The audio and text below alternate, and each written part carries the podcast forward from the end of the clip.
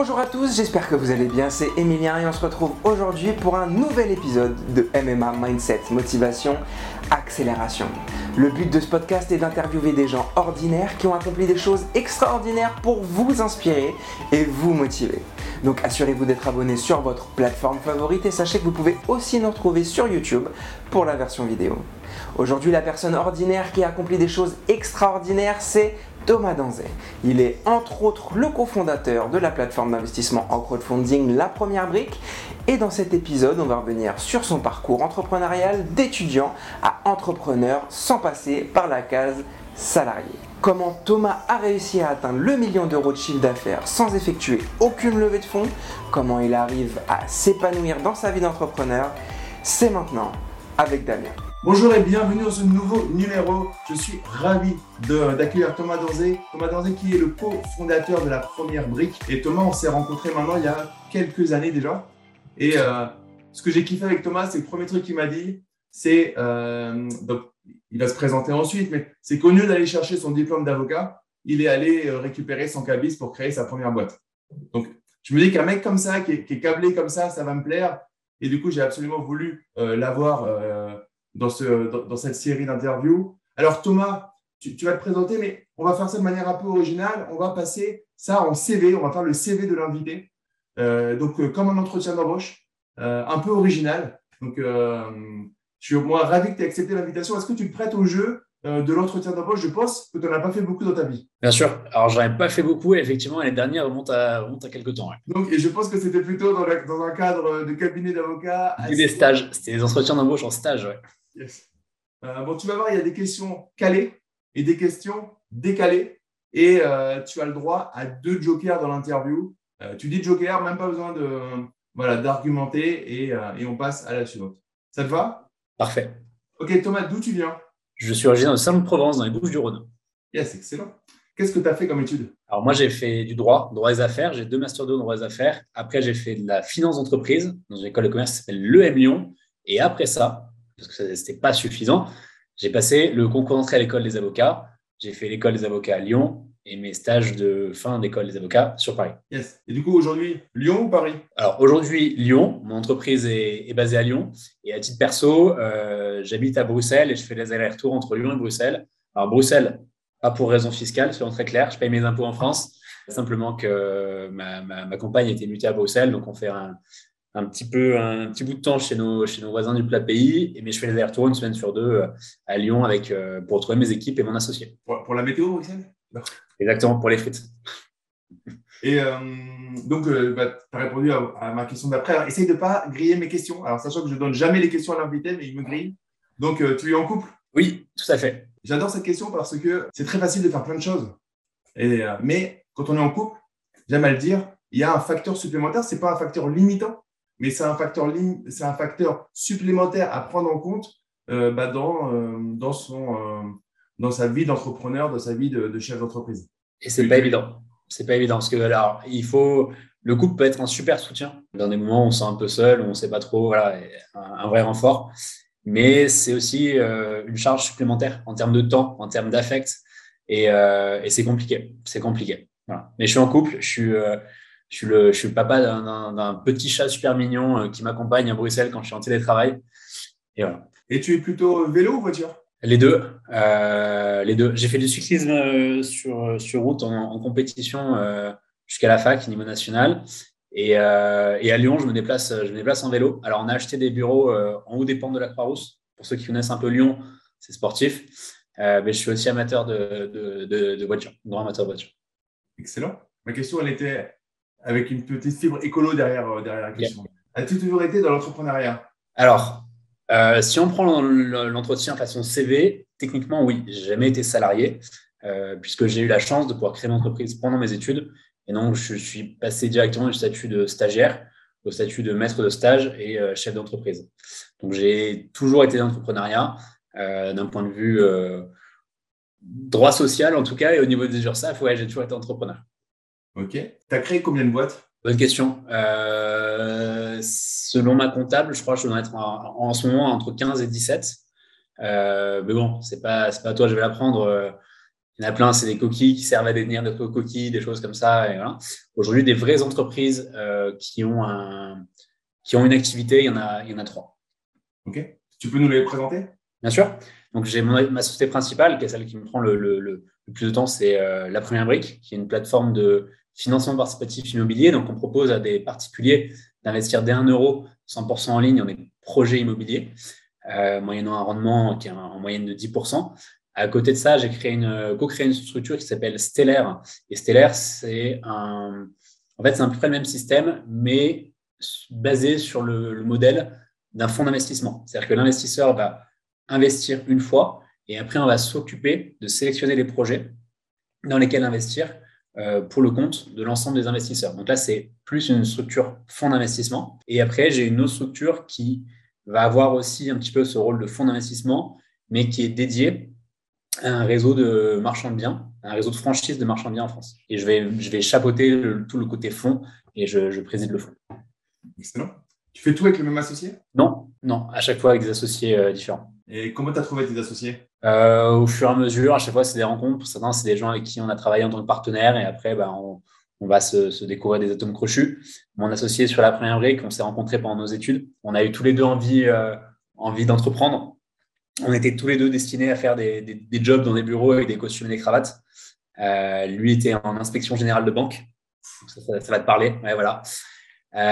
et, on s'est tous les deux retrouvés autour de l'idée de dire bon, OK, on a besoin de sens, il faut qu'on fasse un truc. C'est marrant pour la petite histoire, on m'avait euh, chez Ben de Paribas, j'avais une ancienne responsable qui m'avait proposé de rentrer à l'IG du coup.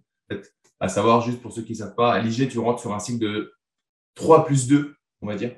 Euh, tu rentres sur un cycle de 3 ans d'inspecteur général et 2 ans, si tu es, bon, de chef de mission où tu chapeautes d'inspecteur général. Donc, généralement, c'est des cycles de, de 5 ans. Et ensuite, tu es, es, téléporté on va te retrouver un poste dans les, euh, dans les comités exécutifs des différentes branches de la banque. Et elle m'avait dit, bon, elle venait de, ça, du coup, elle m'a dit, bon, je te vois bien là-dedans, tu as les compétences, par contre, je te préviens, dans la promo, elle m'avait sorti un nom de divorce.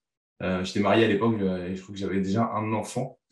Euh, et du coup, elle m'a dit, bon, prends pas ta décision maintenant, parle-en à ta femme et tu reviens. C'est des trucs où, euh, où tu n'as pas du tout de, de vie. Donc, et toi, c'était avocat, donc je, c'était quoi, droit, droit, des affaires que, que Moi, c'était droit des affaires dans un cabinet américain. Donc, euh, pareil, tu, tu, mets tes passions. Alors, le job est passionnant et le job est une passion en soi.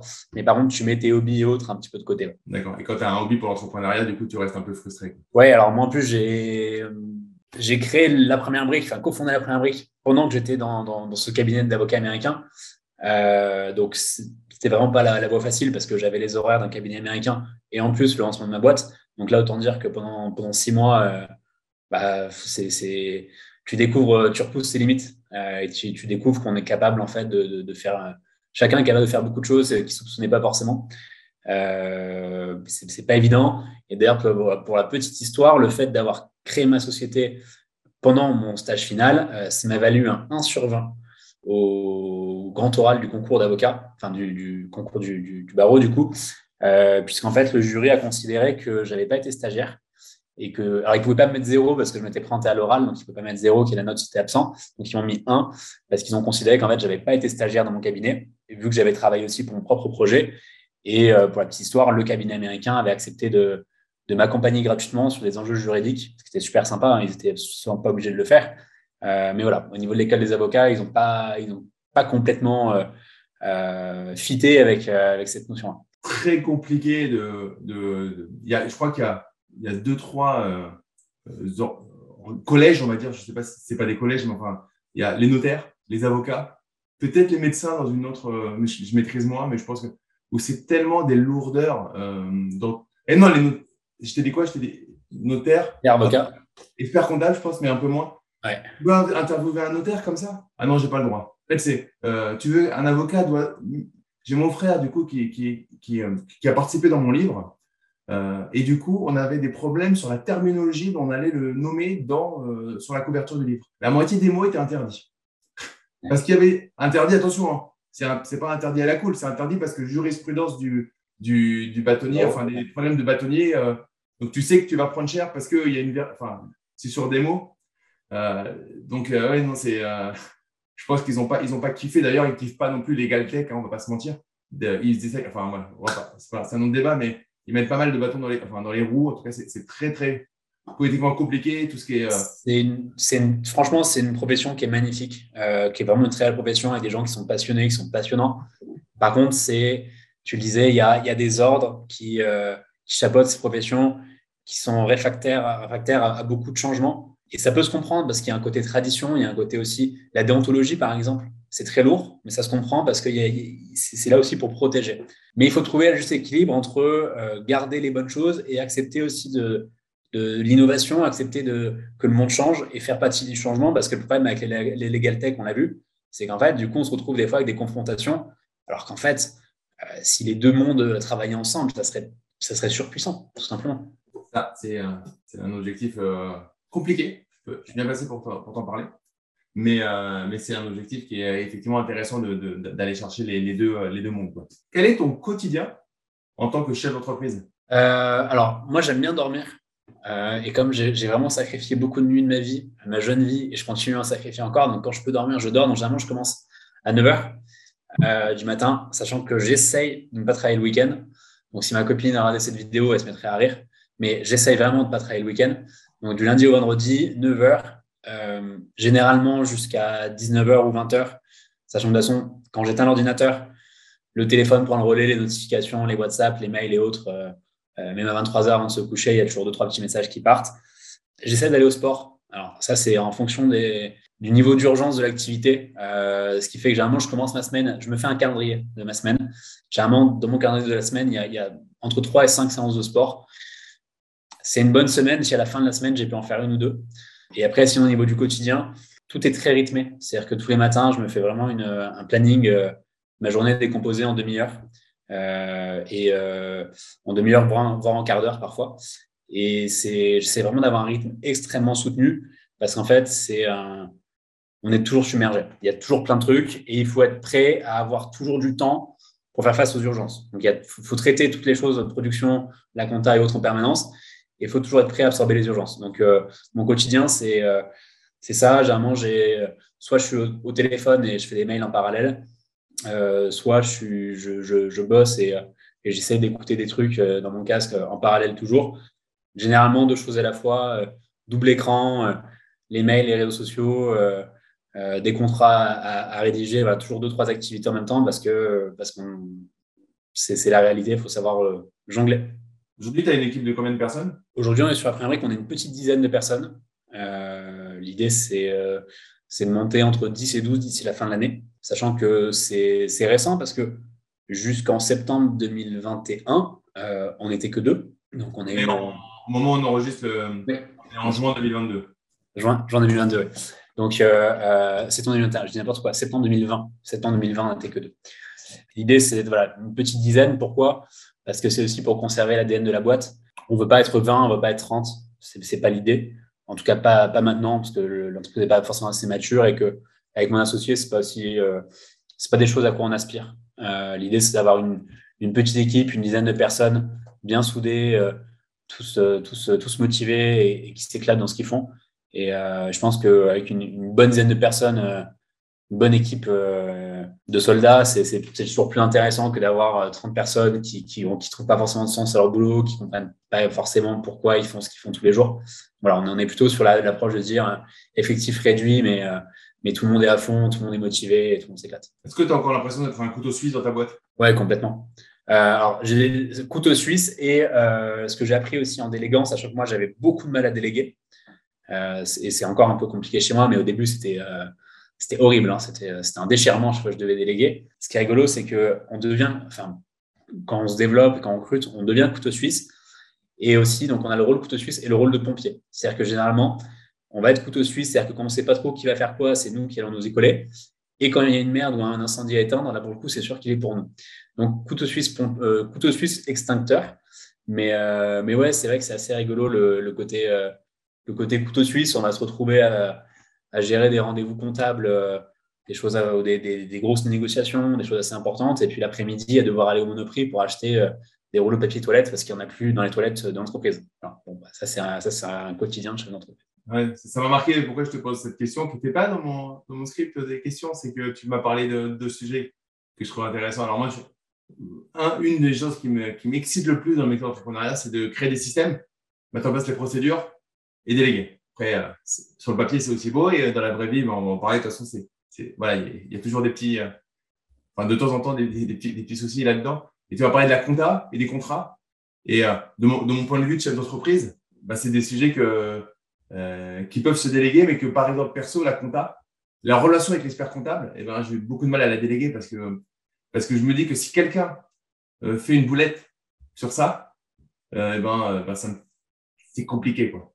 Et, et, je vois que bah, tu es, es, sûrement un peu pareil que moi, puisque tu, voilà, la compta, ça, fait, ça saoule tout le monde, mais, mais c'est super compliqué à, réellement déléguer parce que c'est nos chiffres j'ai la chance d'avoir mon associé qui s'en occupe, euh, qui, a une formation d'expertise comptable, donc euh, qui est en son élément, mais qui, qui, qui, prend le lead sur ce sujet-là au sein de l'entreprise et c'est un, un, vrai, un, un vrai plus. Euh, mais effectivement, en plus, nous, on est dans une activité qui est réglementée euh, par la Banque de France et l'autorité des marchés financiers.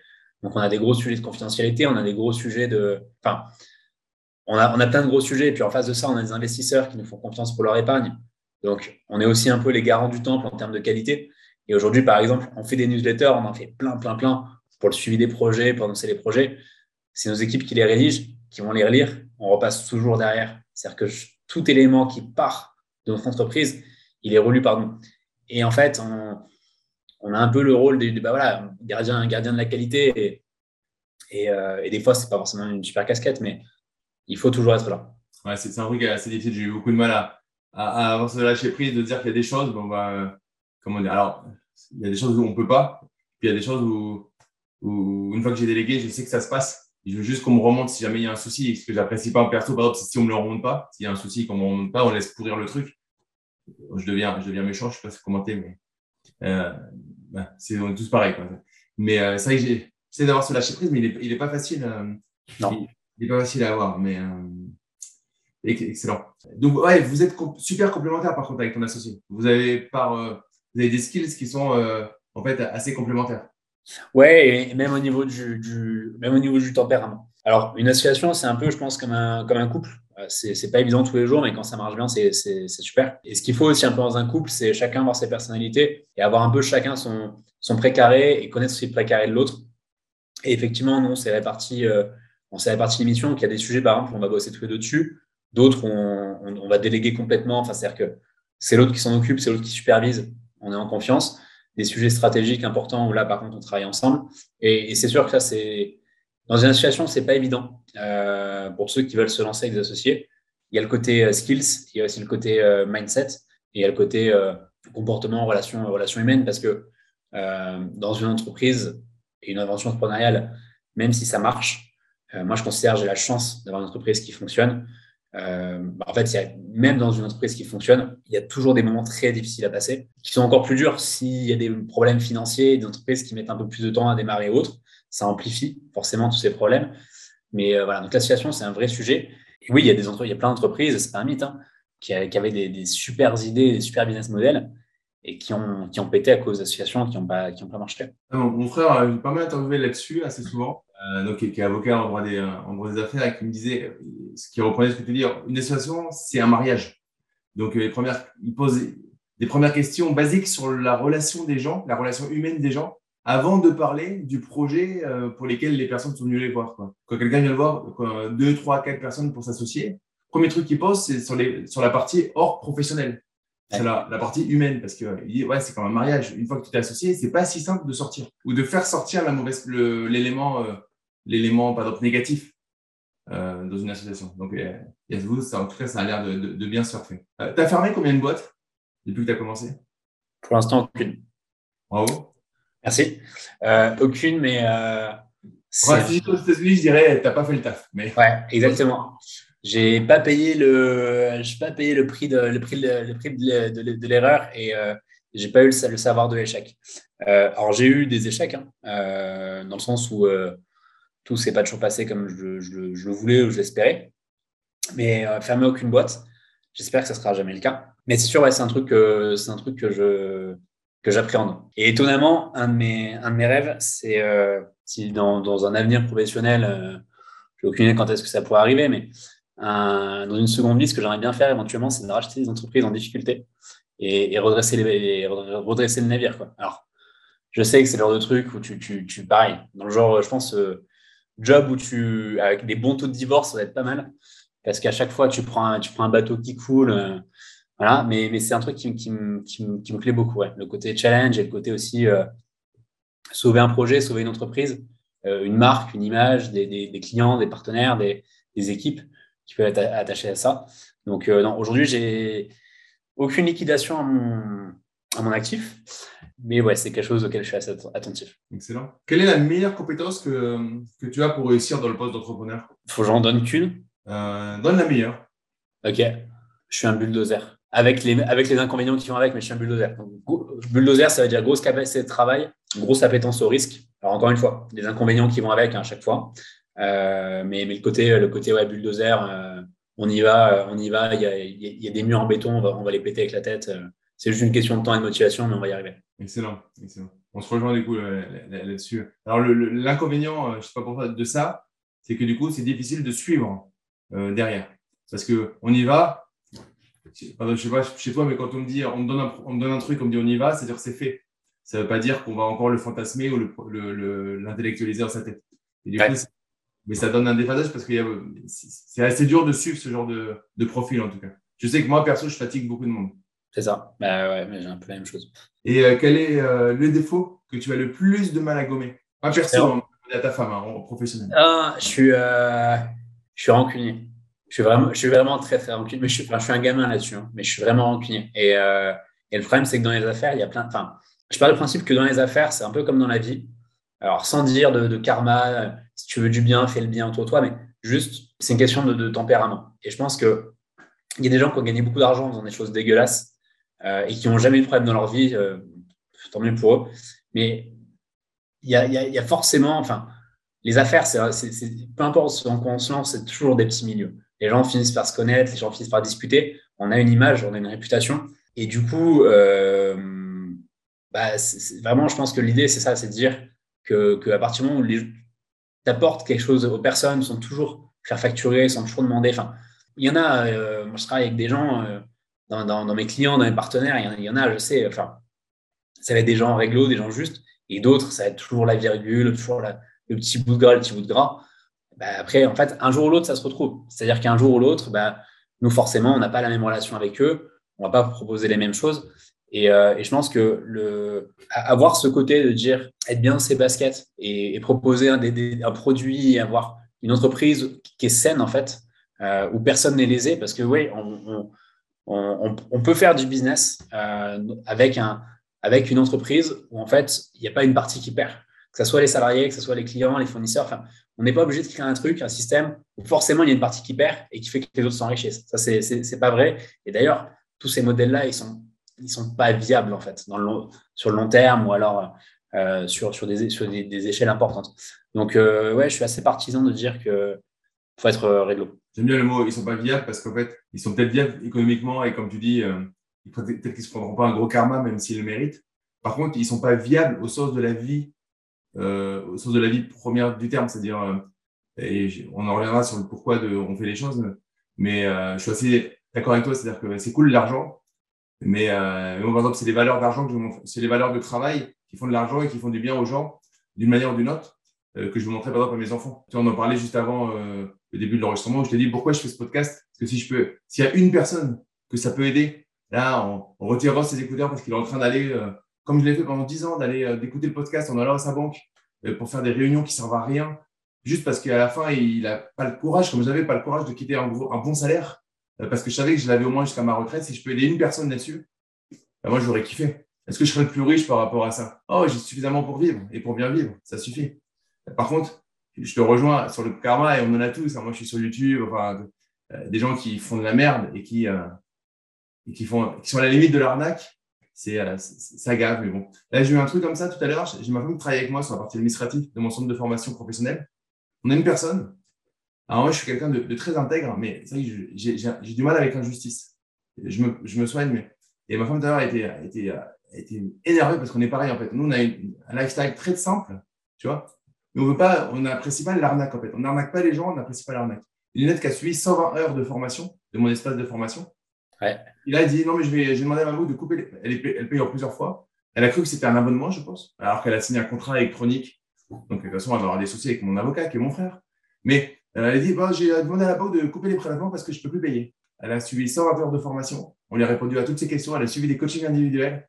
Et en fait, quand tu parles du karma, je pense que de toute façon, on ne peut pas être comme ça, être différent dans la vie de tous les jours, être différent avec ses enfants, avec sa femme, euh, dans son boulot. Euh, moi, je n'embauche des gens dans ma, société que des personnes où je leur dis le plus important, c'est l'humain. Le reste, travaille. Mais je veux des gens avec qui je vais apprécier de travailler. Le reste, on va trouver. Si l'humain, si, tu m'inspires pas, je ne travaillerai pas avec toi, même si on, est capable de faire beaucoup d'argent. Ça, on se rejoint là-dessus. Euh, nous, dans nos recrutements, euh, c'est ce qu'on dit. Généralement, on dit en fait, on recrute un humain et on en fait un professionnel. Et, euh, et on a souvent des candidats, parce qu'on recrute des gens qui sont, jeunes, beaucoup des gens en, alternance, euh, fin d'études, qui après on CDI, et, euh, et qui, du coup un peu se sentent obligés de, d'étaler, de dire ah même si moi je connais ça, je connais ça, je connais ça. En fait, on les coupe direct en disant on part du principe que vous ne connaissez rien ou quasiment rien. Ce que vous connaissez, c'est souvent théorique, c'est des bonnes bases, mais dans la pratique, c'est c'est pas grand chose. On a été étudiant il y a vraiment pas longtemps, donc on sait ce que c'est. Voilà. Par contre, ce qu'on veut, ça, c'est des, soft skills, c'est des gens qui soient motivés, qui, qui, aient une belle dynamique, qui soient des gens intéressants et intéressés. Et après, à nous, en tant que- que- qu'entrepreneurs et chefs d'entreprise, de les former, de leur donner cette vision, euh, ce, pourquoi, et aussi ce, euh, nous, ce qu'on essaie beaucoup de transmettre, c'est la satisfaction du, travail bien fait. Et euh, dans mon équipe, j'ai une personne qui est en, alternance, très jeune. Il était tellement jeune qu'au début, on a hésité à le recruter parce qu'il était trop jeune. On s'est dit, ah, mais ah, vraiment, ah, on va passer beaucoup trop de temps à le former. Et puis, par rapport au, au niveau de responsabilité du poste sur lequel on voulait le mettre, hein, bon, au final, c'est une machine. Il le sait, hein, je l'ai déjà dit. Donc, euh, on ne divulgue pas de, secrets sur, YouTube. C'est une machine. Mais euh, il faisait pas mal de fautes d'orthographe. Et du coup, euh, parce qu'il voulait aller vite, il voulait aller trop vite. Alors dès qu'il avait fini un truc, il me le mettait à relire. Et à chaque fois, je disais, je, je screenais toujours les fautes, je changeais les fautes. Et, euh, je lui dis, mais attends, on va faire un challenge. Toi, à titre perso, mets-toi le challenge de dire quand je lui envoie un truc, je veux qu'il me réponde euh, c'est bon, merci ou c'est super, machin, et qu'il y ait zéro screen de faute d'orthographe. Et, voilà, en fait, c'est juste aussi inculquer le côté euh, prendre plaisir et, être capable de s'auto-satisfaire d'un travail bien fait, sans toujours qu'on ait besoin de, s'entendre dire en permanence, un peu le management américain, Ouah, c'est super ce que tu fais, c'est super boulot, c'est incroyable, t'es le meilleur, t'es un champion, machin. Bah, ça toute la journée. Et puis d'ailleurs, les entreprises qui font ça, souvent, c'est un- assez hypocrite. Euh, et en fait, il faut aussi savoir, en tant, en tant qu'humain, euh, être sa propre source, de motivation et sa propre source de satisfaction. Être content, mais ça peut être des choses toutes bêtes du quotidien. Il y avait un. J'écoutais une vidéo d'un d'un amiral de la Navy américaine euh, qui n'est pas connu pour être une grande école de, de- de pensée libre, hein, non plus dans le monde, la Navy américaine, mais bon. Et, et cet amiral, il, donnait un, discours devant, euh, devant des, étudiants qui étaient des, jeunes diplômés à l'université. Et en gros, il expliquait pourquoi est-ce qu'il fallait faire son lit tous les matins. Et il expliquait qu'en fait, quand tu fais ton lit tous les matins, tu peux passer la journée la plus pourrie de ta vie. Tu peux, il peut t'arriver que des merdes. Au moins, tu auras fait une chose et tu l'auras fait bien. Tu auras fait ton lit. Et tu arrives à la fin de la journée, tu peux pas dire ma journée n'a servi à rien, j'ai rien fait de bien, j'ai été nul, euh, tout a raté. Non, c'est faux, tu as au moins fait ça. Du coup, je fais jamais mon lit parce que ça me gonfle. Mais c'est autre chose. Ça, il y a aussi le fait de manger le, crapaud. Euh, le, matin, c'est la tâche la plus, la plus pourrie. t'as- Enfin, tu as moins envie de faire le matin, au moins tu sais que le reste de ta journée va être belle. Quoi. C'est quoi le chiffre d'affaires de la première brique l'année dernière, en 2021 En 2021, on a dépassé, euh, on a dépassé symboliquement, euh, parce que c'est vraiment pas grand-chose, on a dépassé symboliquement un million d'euros de chiffre d'affaires. Ce qui fait que, à l'échelle de notre industrie, pour donner un peu un, un ordre d'idée, on est vraiment dans les, dans les petits, même les petits petits. Mais on est euh, aujourd'hui une des rares structures à n'avoir jamais fait de levée de fonds. C'est-à-dire qu'aujourd'hui, le capital est détenu à 50-50 entre mon associé et moi. Euh, alors, c'était, encore une fois, c'était pas la, la, pas la voie de la simplicité, parce qu'on n'avait pas d'argent quand on s'est lancé. On a lancé la société avec 15 000 euros de capital social, sachant qu'on n'avait que 7 500 euros. Donc, pour les juristes et techniciens, on peut créer une entreprise avec un capital social différent de ce qu'on verse réellement. Donc, on a créé l'entreprise avec 7 500 euros sur le compte, on n'avait pas un centime de plus. Euh, et donc là, on a dépassé euh, le million d'euros de chiffre d'affaires, ce, qui est- ce qui une très, très belle chose. Alors, peut-être que pour certains, si tu écoutes, 7500 euros, ça peut paraître une grosse somme d'argent, mais quand tu es dans un projet plutôt orienté tech, c'est-à-dire que même si derrière, il faut aller chercher euh, pour la première brique des marchands de biens, valider des projets. Il y a, un cœur quand même technologique pour avoir des gens qui se rencontrent via une plateforme informatique. 7500 euros, c'est, tu fais même pas la, tu fais même pas un prototype quoi. Enfin. Ah bah, on a dû apprendre, euh, on a dû apprendre sur YouTube à coder certains trucs. Donc euh, voilà, c'est, quand t'as pas d'argent, euh, l'avantage quand t'as pas d'argent, c'est que tu apprends à faire. Il y a deux avantages à, lancer un projet sans argent. Tu apprends à faire et ensuite tu as une, je pense que tu as une bien meilleure valeur de l'argent. Et il y a plein de startups, encore une fois, qui ont des super projets, des super idées, et je pense qu'ils se plantent complètement parce que le premier truc qu'ils font, c'est une grosse levée de fonds. Du coup, les mecs, ils ont plein de pognon sur un compte en banque. Et avoir plein de pognon sur un compte en banque, quand on n'est pas forcément habitué à avoir cet argent, c'est quand même le meilleur moyen pour le dépenser de façon débile. Et, euh, c'est tout bête. Euh, je prends un exemple euh, qui va parler. les sweats à capuche ou les polos la première brique, c'est loin d'être le premier truc qu'on a fait. Hein. On, l'a fait, mais après avoir payé plein de choses, développé un nouveau site, un machin. Là, on, s'est dit, bon, allez, on va dépenser 1000 euros pour faire plein de sweats, plein de polos qu'on va distribuer un petit peu à droite à gauche parce que c'est rigolo. Et il y en a, le premier truc, ils créent une boîte. Euh, alors, ils déposent la marque LNP, et encore, il y a certains qui l'oublient. Et ils vont faire des jolies cartes de visite. Ils vont tous se faire des, suites. Euh, ils, prennent des, ils prennent des bureaux dans des, dans des espaces de, euh, de, de euh, enfin de cowork un peu, un peu stylé à Paris ou autre, où tu payes, tu payes une blinde. Hein, ou alors bosser toute la journée chez Starbucks avec un prix du café qui, est, qui, est un, peu élevé. Et donc voilà, donc on a, c'est l'avantage de créer sa boîte sans argent. c'est excellent. Parce que moi, quand j'ai créé euh, ma boîte, alors, l'avantage avec le logiciel, ça coûte moins cher à, la base, mais malgré tout, il faut un peu d'argent. Et j'avais un mec qui avait dit, purée, quoi, là, que t'as pas d'argent, euh, du coup, entre euh, le resto à 30 balles et le fait que ton autorépondeur, il coûte 3 balles par mois, ouais. tu fais pas le resto et tu prends l'autorépondeur. Et c'est un truc qu'on a du mal à... Aujourd'hui, si tu nous, tu nous entends, le, seul truc qui va, qui va être une différence, c'est que tu vas avoir, on en parlait avant l'enregistrement, tu vas avoir un déséquilibre. Ma femme, genre, elle a, elle avait du mal à comprendre. Je dis, ne t'inquiète pas, je vais faire un déséquilibre temporaire. C'est-à-dire que quand j'ai pas quitté le travail et que j'ai lancé ma boîte, je travaillais 6 jours et demi sur 7. Et je me levais du coup à 5h30, 6h le matin. Après, j'accompagnais, j'allais réveiller mes enfants à 7h30. La soirée, j'allais au travail. Au travail, je faisais euh, ce que j'avais à faire. Et puis, je, me formais le midi, j'allais plus manger avec des gens. Je, me formais le midi. Euh, parce qu'en fait, c'est pas un mythe de dire quand on dit qu'il faut se former, c'est pas juste pour te refiler des formations c'est qu'il faut vraiment se former. Euh, et le soir, euh, bah, genre, mes seuls moments de poste, c'est le sport. Quoi. Et ce déséquilibre-là, qui, il, va y avoir un équilibre. C'est-à-dire déséquilibre toute ta vie, bah, tu vas finir, tu vas mal finir. Ça va finir, ça va être compliqué. Par contre, tu vas, tu vas passer par des déséquilibres, mais derrière, enfin, ce qui peut se passer derrière est assez beau. Euh, l'immobilier, tu as des fuites d'eau. Mais malgré tout, le temps de réparation des fuites d'eau, ça prend la tête quand il y a une fuite d'eau. Mais le temps que ça prend ramener à ce que ça rapporte, ce que j'explique, ça me prend moins de temps que les 174 heures par mois d'un boulot 35 heures. Mais quand ça arrive, en plus, il y a toujours une série, quand ça arrive une fois, ça arrive trois fois, enfin, tu sais pas pourquoi, tu n'entends pas parler d'un euh, immobilier pendant, trois mois et, d'un coup, il y en a trois qui t'appellent pour des fuites d'eau. Donc, c'est toujours ramener qu'est-ce que ça te rapporte par rapport à ce que ça te crée et il y a des périodes de déséquilibre où il faut être un peu funambule entre ta vie perso, tes enfants, ta femme, ton sport, ton machin. Mais après, il y a, il y a un réel équilibre. Pourquoi tu as fait ça? C'est quoi ton why? C'est quoi? Pourquoi pourquoi tu n'as pas mis cette belle robe qui va si bien aux avocats et euh, tu es allé là-dedans? Euh, Bonne question. Alors, l'histoire complète, euh, la genèse du projet, c'est qu'en fait, je me suis retrouvé dans un. Quand tu fais l'école des avocats, tu fais six mois d'école, six mois de stage en entreprise, six mois de stage en cabinet. Le stage en entreprise, je l'ai fait dans une petite banque et qui était une banque qui, qui appartenait à un fonds d'investissement américain, qui voulait racheter d'autres banques. Donc, c'était très intéressant. C'était des, des fusions-acquisitions dans le monde bancaire. Donc, passionnant.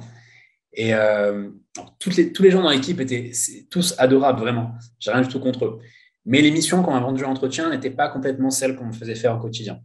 Et, comme pour moi, j'ai toujours considéré qu'un stage, même si c'est que six mois, c'est une expérience. Et chaque expérience doit être vécue à fond. Et on doit faire en sorte de, faire les plus belles expériences, surtout quand on est jeune, pour avoir un, un, un, bon profil, euh, même en étant jeune.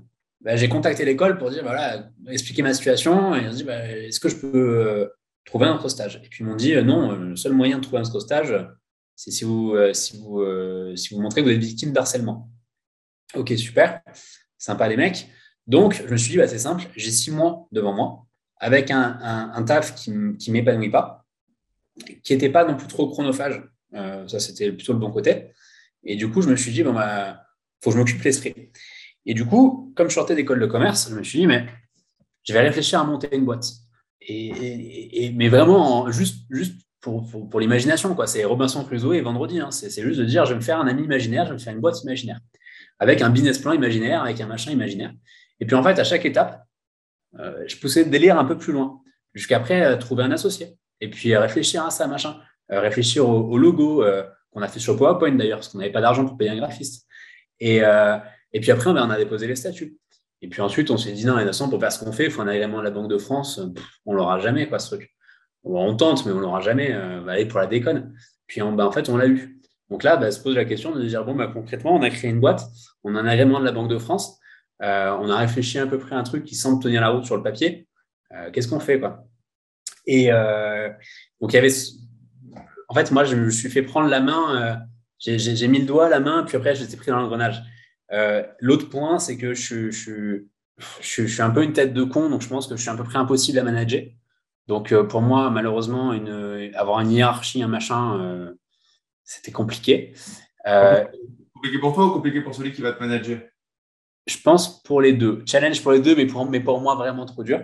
Et, et en plus, j'avais aussi un autre problème, c'est la notion d'âge en fait. j'ai eu mon bac à 16 ans, j'ai toujours été assez speed dans ce que je faisais. Et le problème, c'est que là, j'arrivais dans un domaine où on a beau être très bon, mm. euh, quand on a 25 ans, on a 25 ans et on ne parle pas. Et on commence à être autorisé à parler enfin, un peu plus tard. Et, et c'est tout bête, mais je ne comprenais pas. intellectuellement, je ne comprenais pas cette notion de dire euh, non, tu n'es pas senior ou tu n'es pas associé, euh, tu n'as pas le droit au chapitre pour discuter de ça et ça. Même si en fait, potentiellement, on, t'avait demandé ton avis au petit stagiaire et qu'en fait, putain, mais si ça se trouve, l'éclair de génie, il serait venu de toi. Euh, et, ce côté hyper normé où en fait on, me disait tu vas bosser, tu vas bosser très dur, et en fait dans 5 ans tu vas monter, dans 5 ans tu vas monter machin machin, et dire bah, moi du coup je voyais le côté euh, ouais mais en fait le, niveau je vais m'éclater, il sera à partir de 20 ans. Et j'ai toujours été hyper impatient et à 25 ans m'entendre dire bah, en fait il faut que tu fasses ton taf et que tu prennes un peu ton mal en patience pendant 20 ans, c'était impensable. Euh, et donc du coup je me suis dit bon bah ok, bah, du coup, je fais mon truc. Et après, pourquoi est-ce que si j'ai lancé euh, bah, Comme je disais, j'ai la chance d'être, euh, jeune. Donc, euh, j'avais fini mes études en, ligne droite j'étais plutôt en avance. Et ce que je me suis dit, c'est que bah, justement, j'avais la chance de perdre un ou deux ans de ma vie, sachant que même une entreprise, une, une aventure entrepreneuriale qui ne marche pas, c'est jamais du temps perdu. Ça, c'est le premier qui dit ça, il n'a rien compris. Mais je me suis dit, voilà, si je lance une boîte et que dans un an, deux ans, ça vivote, ça machin ou ça se plante complet, je pourrais toujours ressortir mes jolis diplômes, aller taper à la porte des, cabinets que je visais. J'aurais le, même âge qu'en fait que les gens qui vont sortir d'école, sauf qu'en plus j'aurais un truc à raconter et j'aurais fait, j'aurais vu plein d'autres choses. Donc je me suis dit en fait, j'ai rien à perdre. J'ai rien à perdre, si ce n'est peut-être deux ans de salaire que j'aurais pu prendre chez le cabinet, machin, et que du coup j'aurais pas pris. Et encore une fois, à l'échelle d'une vie, il faut pas raisonner comme ça. Pas, j'avais pas d'enfant, j'avais pas de crédit, euh, bah, tant pis, euh, j'ai deux ans, je m'achète, au pire, je m'achète deux ans d'expérience. Et sincèrement, euh, si on s'amuse à pricer l'expérience, en fait, ça vaut très, très cher. Ça vaut vraiment beaucoup plus cher que, deux ans de salaire. On en parlait tout à l'heure. En fait, quand on parle de ça, d'expérience, il faut comparer. il t'arrive que tu es salarié, il t'arrive quelque chose dans ta boîte. Par exemple, moi, ça m'est déjà arrivé, un projet qui, qui, qui, qui, s'arrête. Je suis directeur de projet, un projet qui s'arrête, ben, j'attends le prochain. Tandis que là, dans ta boîte, un projet qui s'arrête, et eh ben, comme tu es en même temps le couteau suisse, même si ta boîte grossit, tu restes le couteau suisse de, certaines décisions stratégiques et euh, tu éteins aussi les incendies. Peut-être que tu vas le faire avec quelques bras, bras droits, quelques personnes de confiance dans ta boîte, mais c'est toi qui vas réfléchir à des pivots, ce que j'appelle des pivots, pour euh, se relancer sur, sur d'autres projets. Et ça, ça fait grandir et ça fait progresser. Ah, je ne sais pas à quel coefficient, mais moi, je pense qu'on est bien sur un multiplicateur multiple de, de 100 mini sur la progression ne serait-ce que par rapport à ce truc entre j'attends et je crée. Quand tu es chef d'entreprise, tu crées la valeur et tu n'attends pas qu'on crée la valeur pour toi. Et ça fait, euh, enfin, ça fait un épanouissement, je pense, personnel. De, enfin, tous ceux que je rencontre, qui, euh, euh, tous mes amis chefs d'entreprise, ça fait cet épanouissement. C'est-à-dire qu'en fait, on a l'œil qui Limite, des fois, quand on a une galère, je ne dis pas qu'on est content de l'avoir, mais on va, tellement un plaisir On se dit, j'apprends. Moi, c'est comme ça qu'on voit les choses. C'est-à-dire qu'en en, ce moment, on est, on est en plein dans un gros dossier d'agrément. Il y a un nouveau agrément européen qui est passé dans notre, notre domaine d'activité. Et, et, on est en plein dans ce dossier d'agrément. C'est un casse-tête. C'est un casse-tête. On se rend fou. On rédige des dizaines de pages. On relit plein de trucs. Enfin, c'est vraiment, c'est pas une partie de plaisir. Mais euh, à chaque fois qu'on a envie de tout envoyer balader en disant, bah, en fait, c'est bon, ils nous ont, ça y est, ils nous ont eu avec la réglementation, ils nous ont dégoûté.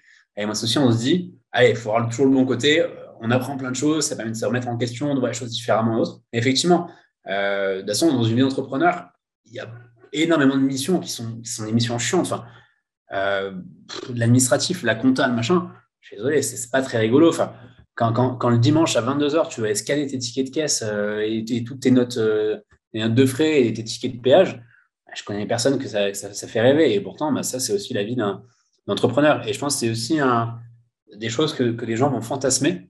Euh, c'est le côté, l'entrepreneur, y a, c'est un peu tout ce qu'on qu'on imagine, mais la différence entre euh, devant la caméra et derrière la caméra, ou caméra éteinte. Euh, et en fait, ouais, il y a le côté, tu as ta journée de travail de 9h à 18h, on va dire, par exemple, comme tes équipes. Mais en gros, quand tes équipes partent, toi, tu te, tu te récupères plein d'administratifs, plein de machins, plein de trucs qui sont souvent des tâches un peu ingrates. Euh, et ça, les gens ne le voient pas. Ça te prend un max de temps et, c'est des trucs où en plus, tu n'as pas trop le droit à l'erreur. Tu veux dire que les, les, youtubeurs, ils nous montrent quand ils sont à la plage en train de, de, travailler sur leur ordinateur? Ouais, c'est ça. Non, mais c'est ça, complètement. Et, euh, et même, même, dans ses proches, il y a plein de gens qui voient que le bon côté. Euh, je prends un exemple tout bête, mais le côté de dire euh, Ah, super, tu as une boîte, du coup, euh, tu peux faire plein de restos, euh, avec, tu récupères la TVA. Quoi. Ouais, enfin, à côté de ça, j'ai, j'ai pas d'assurance maladie, j'ai pas d'assurance chômage. demain, je me pète la jambe, après-demain, je dois être au boulot. Quoi. Enfin, mais oui, oui, bien sûr, je peux me faire une bouffe et récupérer la TVA sur ma bouffe. Ouais. stop. Ce week-end, j'avais un anniv. du coup, j'ai des gens qui me disent Ah, comment ça? Ah, t'es super bronzé et tout. on voit que tu travailles pas trop. quoi alors maintenant, je relève plus avec l'expérience. Mais, euh, tu vois, après, tu peux leur faire la leçon en fait, tu as des équipes qui travaillent 7 jours sur 7. Moi, j'ai des équipes qui travaillent 7 jours sur 7 de 6h à 23h potentiellement. Et du coup, oui, il y, a des, moments où du coup, je vais faire une sieste au soleil. Mais euh, et, tu finis à 23h après, quoi. Et c'est OK, tu vois. C'est juste qu'en fait, tu es un peu libre de. Euh, tu dois rendre des comptes à personne. Enfin, moi, c'est pour ça. Moi, c'est ma liberté, elle n'est pas financière. Ma liberté financière, je pense que c'est ça vend des formations, c'est fait du marketing. Donc euh, voilà, les gens veulent écouter ça, donc on leur parle de mots comme ils veulent écouter. Mais la vraie liberté, elle est de pouvoir faire ce qu'on veut et dire ce qu'on veut pour moi. Euh, la liberté financière, on ne sait pas si on a l'inflation x 100 euh, dans deux ans. De toute façon, ce qu'on tu un million, ça ne vaudra rien. Donc, tu, vas rigoler, mais un des, un des jours où j'ai pris un gros pied en tant qu'entrepreneur, c'était il n'y a pas très longtemps, c'était le 4 mai 2022, du coup. Le 4 mai, pour, les, pour les fans de Star Wars dont je fais partie, c'est un jour un peu sacré, parce qu'en anglais, 4 mai, c'est euh, May the Force. Donc, May the Force be with you. Et du coup, euh, notre, euh, notre chargé de communication, qui fait un super boulot sur les réseaux sociaux et autres, je lui ai dit, ben voilà, est-ce que, est que tu, peux, tu peux mettre un petit truc en rapport avec ça? Et puis au bureau, j'ai ramené, j'ai un, un, Dark Vador qui est énorme, que m'avait offert ma mère quand j'avais quand j'avais 15 ans. Quoi. Et, et, du coup, elle a pris ça devant. Enfin, elle a pris ça en photo, le Dark Vador avec, avec la cape, le machin et ça, et mis un post sur LinkedIn. Euh, et franchement, je me suis dit, en fait, c'est ça, c'est le côté, euh, c'est le côté aussi, euh, c'est un, un, régal, quoi. Enfin, je, moi, moi, j'étais là sur mon téléphone à regarder le truc, à voir des gens qui likaient. Je me disais, mais c'est énorme, quoi. C'est rigolo, on s'amuse. C'est ça, c'est qu'en fait, on peut, en fait, en simplicité, on donne de la valeur et, et, on kiffe, et on kiffe juste, on kiffe juste la vie. Donc, en fait, il y a pas plus on pourrait se prendre la tête et moins on se rend compte qu'il faut se prendre la tête. En fait. je, je, mets ça sur le côté financier aussi je suis jamais aussi peu matérialiste que depuis que je peux me permettre d'être matérialiste. C'est vrai. Mais en j'en ai rien j'en ai pas besoin en fait. Ça fait, ça m'apporte pas de bonheur en fait. Alors c'est toujours plus facile à dire. Disclaimer. Euh, quand tu gagnes correctement ta vie, euh, que tes enfants sont en bonne santé, euh, que tu n'as pas divorcé, etc., etc. Mais, euh, mais ouais, je sais que c'est marrant. Il y a des choses que, qui me faisaient fantasmer avant, que je ne pouvais pas, maintenant que je peux. C'est mon fou, en fait. Ça ne m'intéresse pas. Mais parce qu'en en fait, euh, plus tu grandis dans ça et plus tu vis pour toi, en fait, tu vis plus. Euh, j'ai passé du temps à vouloir me justifier par rapport à d'autres, tu vois. Et quand tu viens du milieu, bah, toi, tu es avocat, c'est la même chose, mais en banque, c'est pareil.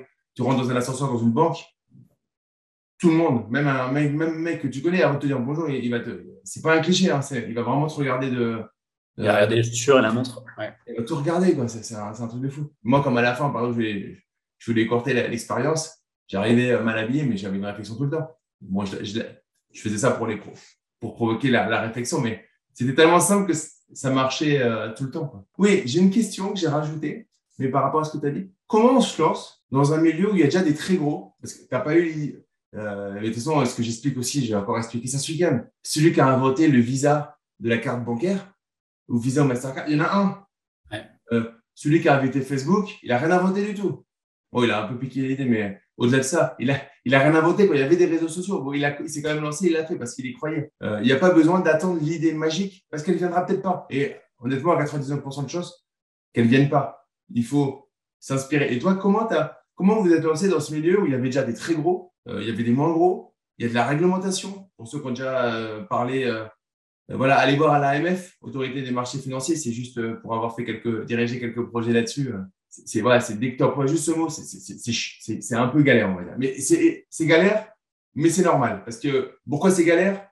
Parce qu'il y en a qui sont gavés en faisant des abus à une certaine période. Donc, c'est comme souvent, on, on, récolte malheureusement. On, là, c'est un karma inversé. On récolte ceux qui, se sont gavés euh, il y a quelques années. Mais comment, comment on a le truc de se lancer dans, ce milieu-là? Bah Alors, moi, sur la première brique, en fait, je me suis, bah, quand je réfléchissais à, à, créer ma boîte, je me suis dit, bah, je vais mettre, j'avais aucune idée. Donc, euh, le truc débile, je vais mettre tout ce que j'aime bien. Euh, je mets tout ce que j'aime bien dans un gros shaker, je remue, on va voir ce qui en sort.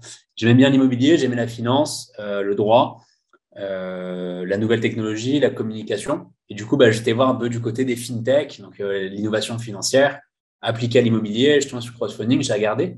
Et effectivement, l'idée est top. Donc appliqué comme c'est appliqué aujourd'hui, ça vient des États-Unis. Après, ça arrive en Grande-Bretagne, ça arrive en France en gros en 2014, 2015, réglementation euh, française. Euh, donc c'est assez récent, mais pourtant il y a des acteurs qui font euh, qui font 10-15 fois plus de, volume que nous en termes de taille. Et donc l'année dernière, c'est 1 milliard. En, en 2021, c'est 1 milliard de collecte, le crowdfunding immobilier. nous, sur ce milliard de collecte, on représente 15 millions. Donc on est un petit poisson.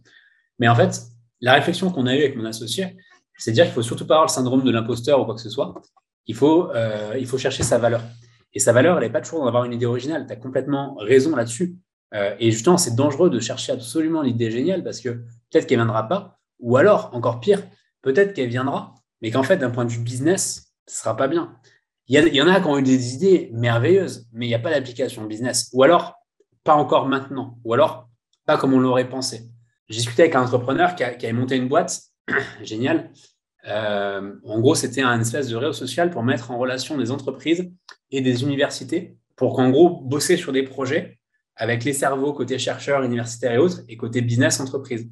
Et, euh, donc, il a fait le tour de toutes les facs, machin, euh, bureaucratie à la française, ça, il s'est pris, mais ça a été un flop complet. Il avait lancé ça dans les années 90. En fait, il m'a dit, mais il n'y a pas très longtemps, enfin, il y a une dizaine d'années, il y en a qui ont lancé ça aux US. Aujourd'hui, la boîte est valorisée des centaines de millions de dollars. Euh, il disait, mais moi, à l'époque, c'était pas, c'était une bonne idée, mais pas pour mon marché et pas pour, euh, et pas pour le, le, le, le, temps, en fait.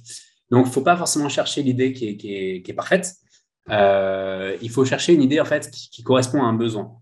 Et il faut raisonner en termes de besoin, en termes de valeur, ce qu'on sait faire, ce qu'on aime faire, ce qu'on peut faire.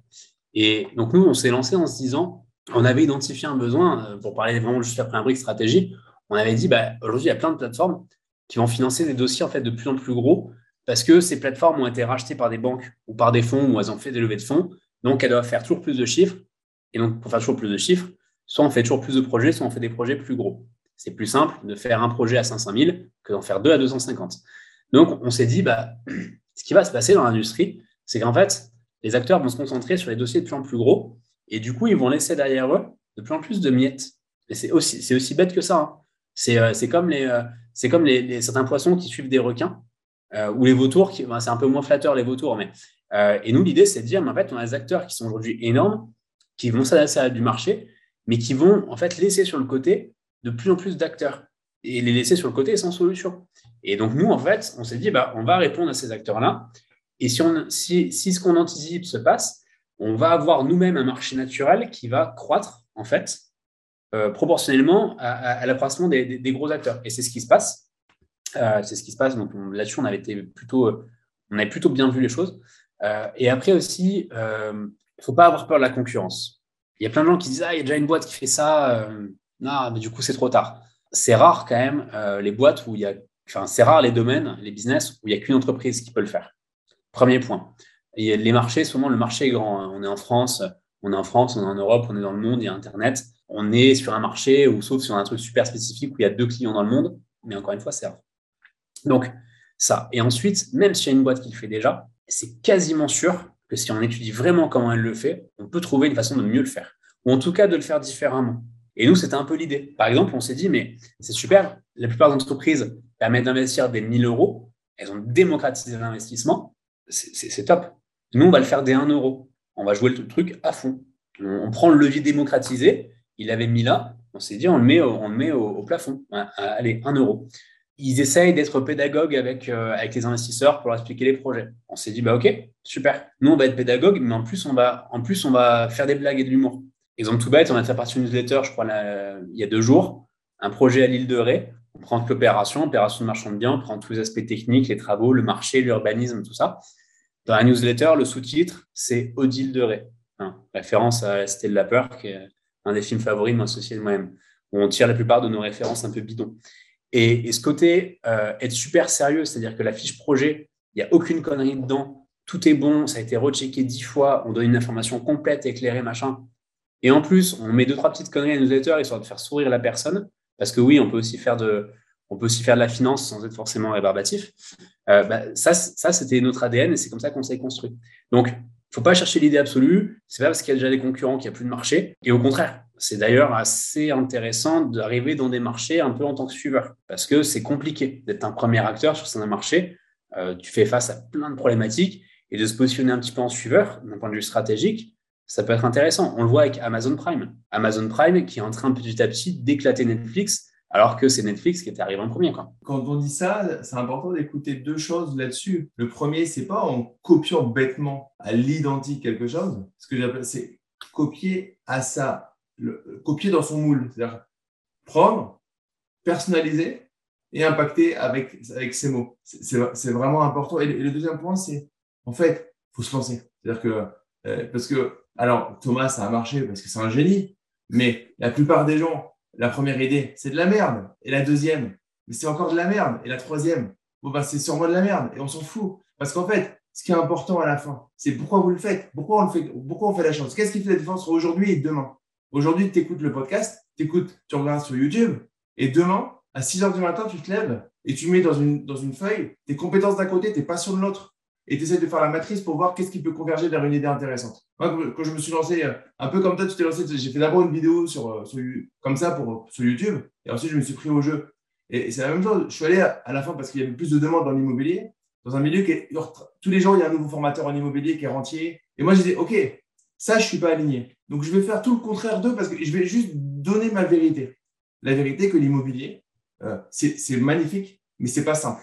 Et c'est pas en deux mois qu'on devient rentier. Et c'est pourquoi tu veux faire l'immobilier, parce que c'est que l'immobilier dans une vie. Et c'est pas juste avoir 50 lots sans bas les steaks. Le plus important, c'est de se servir de ça pour être heureux. Donc j'ai fait un truc différenciant, ce qui m'a permis de me différencier sur le marché. Exactement euh, comme, comme tu le fais sur, comme vous le faites à, un autre niveau, sur la première, la première brique. Et je crois à tout ce que, ce que tu as dit, c'est-à-dire qu'il y en a qui adorent parce que c'est vrai, faut pas être un suiveur, l'océan, l'océan. Euh, le Red Ocean et le Blue Ocean. parce que sinon c'est pourri. Mais en fait, c'est faux, c'est faux. Euh, Amazon, c'est pas les premiers. Euh, Facebook, c'est pas les premiers. Alors il y en a un peut-être. Encore, tu vas peut-être me contredire, mais euh, Elon Musk, par exemple, sur quelques projets, mais un Elon Musk, il n'y en a pas dix quoi.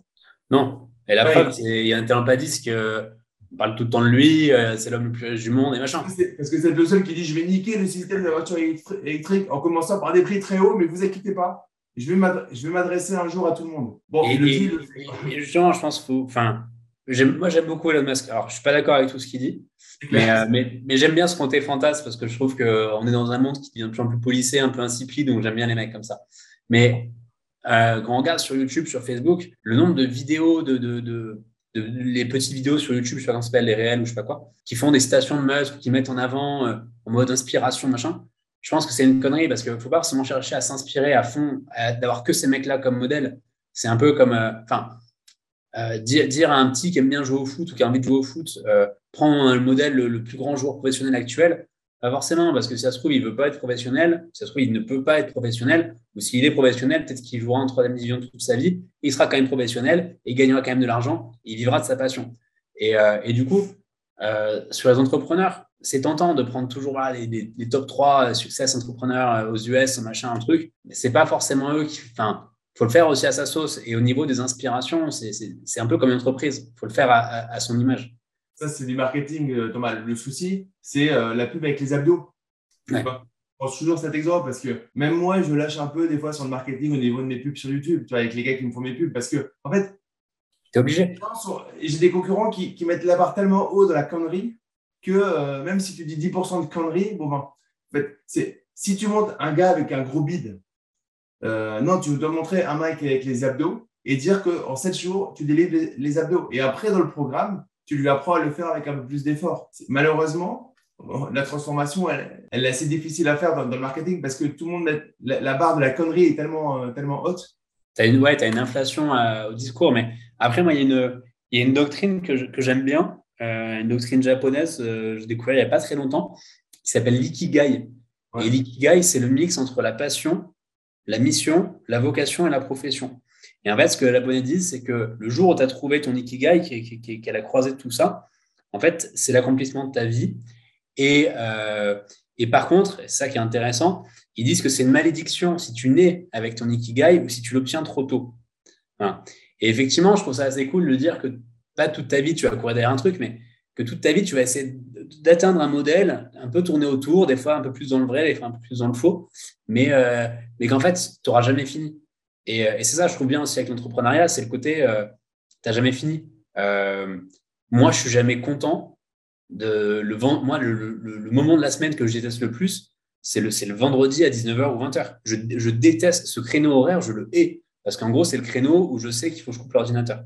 Parce que je n'ai jamais fini. Et, et, en fait, ça, c'est. Euh, alors, avec encore une fois, toujours le penchant négatif. Mais, mais on en discutait avec, euh, avec mon associé, lui qui est, euh, qui est jeune papa, d'une petite fille et tout ça. Et il disait, je suis tiraillé parce que j'adore rentrer chez moi, retrouver ma, ma, femme et ma fille. Vraiment, c'est un, un, un, pur bonheur. Mais ça veut dire que je dois faire mon ordinateur et quitter le bureau et arrêter de bosser sur un truc qui me passionne. Et c'est ce côté un peu, voilà. Donc, il faut, faut, réussir à conjuguer, conjuguer les deux. C'est très dur parce que, et ça, c'est l'inconvénient, euh, ça va faire rire les gens parce que c'est l'inconvénient d'être entrepreneur, c'est que moi, je pourrais euh, travailler, en fait, je pourrais travailler à me tuer la santé, en fait. Si j'avais pas de, de femme, d'enfant, honnêtement, je pourrais avoir des discussions avec toi pendant 10 heures par jour. Euh, j'ai des discussions, des masterminds avec des, avec des potes, en fait. C'est tellement, si tu me lances sur un sujet d'entrepreneuriat ou d'investissement, je, peux, je pense que je peux faire 22 heures sur 20, je peux pas dormir de la nuit, quoi. Et, euh, et c'est vrai qu'à côté de ça, le souci, c'est qu'il y a aussi une vie perso à, à, à équilibrer et c'est, c'est sûrement plus compliqué que, que quand tu attends le, le, vendredi avec impatience dans ton boulot. Euh, maintenant, je te souhaite, si, pour celui qui, qui nous entend, euh, arriver à ça parce que, bah, en fait, c'est, c'est aussi ça qui est beau, c'est, c'est arriver dans, de toute façon, on aura, vous aurez toujours des challenges. Mais avoir ce challenge parce que euh, la passion euh, du perso et la passion du pro, les deux sont tes deux vies sont au final assez passionnantes, ben c'est euh, plutôt, plutôt un kiff. Maintenant, ne pas avoir l'impression de travailler quand tu travailles, ça paraît magnifique, mais c'est aussi piégeux. Hein. Ouais. Ah ouais, bah c'est. Euh, moi, j'ai pas la... ben là, on travaille sur le principe parce que c'est un podcast, il va falloir le monter, j'ai une équipe qui va le monter. En fait, je prends mon pied. quoi. C'est pour ça, typiquement, je.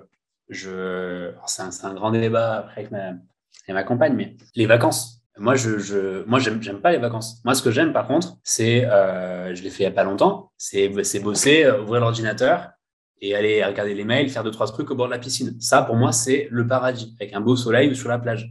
Mais moi, je vais à la plage avec mon ordinateur. Alors, je sais que c'est un côté insupportable, mais parce que j'adore ce que je fais. Et du coup, me dire, toi, pendant 15 jours, tu te connectes pas, en fait, c'est même, enfin, c'est, moi, ça, ça me, ça me rend malheureux, en fait. J'en ai pas, j'en ai pas besoin. Et en plus, je sais que ça, ça a pas m'aller. Mais par contre, voilà, travailler un peu télétravail, euh, euh, tu, tu pars à l'étranger, et puis tu vois, le soir à 17h, tu coupes, et tu te fais un week-end de trois jours. Enfin, tu arrives à faire un truc. Ça, c'est les vacances que j'aime bien. Quoi. Mais c'est mes vacances à moi. Quoi. Moi, moi j'ai un souci là-dessus, c'est que en fait, ça m'ennuie intellectuellement. En fait. Euh, c'est juste qu'à un moment, ça, me, ça me fatigue de ne pas faire travailler mon cerveau. En fait. Enfin, en vacances, tu me fais travailler différemment, mais en tout cas, je suis en manque quand je rentre après les vacances, bon, avec les gamins et tout, après les vacances scolaires, souvent et tout. Quand on rentre, je, suis, euh, je suis comme un camé qui n'a pas eu sa dose. Quoi. J'ai besoin de. Et là, on a un, souci, nous, Thomas, là-dessus, et on se rejoint, c'est qu'on habite maintenant dans le sud de la France, avec piscine, 10 minutes de la plage, et ma femme me dit on va partir en vacances euh, début juillet. Je dis pourquoi faire? En fait, elle, a trop, elle me dit ouais, mais je sais que si on, part, tu vas plus couper qu'à la maison. Ouais, ouais, c'est ça. Mais après, c'est ouais, c'est ça fait partie voilà de, du côté euh, passionnel, mais euh, c'est un beau problème, je trouve. C'est ce que je dis. Quand on arrive à te poser ce genre de problème, c'est des beaux problèmes. J'ai une question qui, euh, parce qu'on on nous, on nous regarde de tout âge et on a une responsabilité sur les plus jeunes qui nous regardent, parce que alors on essaie hein, on a essayé de pas vous faire de pas vous faire fantasmer sur le truc, de vous montrer que c'est beau, que honnêtement c'est c'est un grand kiff, mais que ah, c'est pas, faut pas juste le fantasmer. Euh, est-ce que tu, tu dirais que tes études t'ont servi? Première question. Ouais, non, indéniablement. J'aurais jamais fait ce que j'ai fait sans, sans, les études que j'ai faites. Avec le recul, j'aurais peut-être fait des études un petit peu différentes, par contre. Mais, euh, mais aujourd'hui, le côté vraiment autodidacte, se lancer sans études et autres. Alors, encore une fois, ça dépend des domaines. J'ai discuté avec un mec qui a monté une boîte dans la peinture. Il a arrêté les études à 16 ans. Euh, apprenti peintre avec son oncle, machin. Aujourd'hui, il a, il a 25 salariés, euh, il, ça cartonne, euh, il fait beaucoup, beaucoup d'argent. Voilà, très bien. Et ça, c'est des domaines différents. Mais selon le domaine dans lequel tu veux entreprendre, ouais, il faut des études. Et un exemple tout con, si j'avais pas fait des études de droit, on aurait dû payer des avocats pour rédiger les statuts, rédiger tous les, les contrats. Et on n'avait pas d'argent pour, pour payer. Donc, mais c'est un exemple bête, mais du coup, on, peut faire aussi un peu plus de choses soi-même. Les études, c'est un super socle. Après, comme tout socle, c'est qu'est-ce qu'on en fait? Les études, que les études, bah, ça marche pas. Et malheureusement, c'est un peu le modèle, euh, c'est un peu la critique que j'ai envers le modèle français. J'ai ma mère qui est principale de collège, donc euh, euh, en plus en zone d'éducation prioritaire plus, je suis assez bien fait là-dessus. Puis moi, j'étais, bah, du coup, comme j'étais dans les établissements où elle, était, j'étais dans un établissement assez, assez pourri toute, toute, mon éducation. J'ai pas fait des, grands, des grands collèges, des grands lycées ou quoi que ce soit. Mais ma critique, ça a toujours été le, manque de, concret. Et j'ai jamais compris pourquoi est-ce qu'au collège et au lycée, on avait affaire qu'à des profs qui étaient de l'éducation nationale et en fait qu'on n'avait pas de temps en temps des intervenants extérieurs qui nous parlaient de leur métier, de leurs problématiques, de leurs enjeux euh, pratiques. Et en fait, ce qui manquait, enfin, moi, ce que je trouve qui manque, c'est cette combinaison des deux. Et c'est pour ça que les stages, les apprentissages ou autres, c'est des super expériences, il faut les vivre à fond. Parce que c'est ce qui vient faire le lien entre la théorie qu'on apprend à l'école et la pratique. Donc oui, les études, c'est ultra important. Maintenant, est-ce que, euh, est-ce que je considère que notre entreprise a réussi parce qu'on a fait des grandes études? Non. Est-ce que ça aurait été compliqué de réussir sans faire ses études? Oui. Yes, merci euh, pour ta réponse et ta franchise. Qu'est-ce que tu dirais à un jeune qui a envie de lâcher ses études pour se consacrer à 100% au lancement de sa société? Première question, euh, est-ce que le lancement de la société, il nécessite vraiment de lâcher ses études? Traduction, est-ce que tu, combien d'heures par semaine tu passes à regarder Netflix Combien d'heures par semaine tu passes à draguer sur Instagram ou sur des applications de rencontres, etc., etc. Et en gros, commence à prendre tout ça, à les mettre à zéro regarde le temps que ça te fait et est-ce que après ça, tu as toujours besoin d'arrêter tes études? Je considère avoir lancé une boîte en parallèle d'un domaine d'activité qui me faisait travailler énormément. Et en fait, c'est possible. Par contre, oui, c'est du sacrifice et c'est vraiment mettre sa vie entre parenthèses. Mais ça forge aussi un caractère. Donc, arrêter ses études, sauf si c'est vraiment une super opportunité. C'est-à-dire, euh, là, il y a un coup à faire, il faut se mettre à 110% maintenant. Euh, par exemple, le marché, si on prend le marché des, cryptos ou des NFT, ou des fois il y a un truc à faire, mais il faut le faire maintenant, et si c'est dans deux mois, c'est trop tard. Là, c'est différent. Mais d'une façon générale, j'ai tendance à dire euh, non, non, non, il faut prendre l'option la plus dure qui est de dire je vais mener de front plusieurs batailles, parce qu'en fait, on en est capable. Et, on est capable euh, d'arrêter de sortir le samedi soir, on est capable d'arrêter de jouer à la play pour, pour bosser. donc oui, c'est pas fun. C'est pas fun de, se remettre à bosser le soir après avoir mangé ou autre.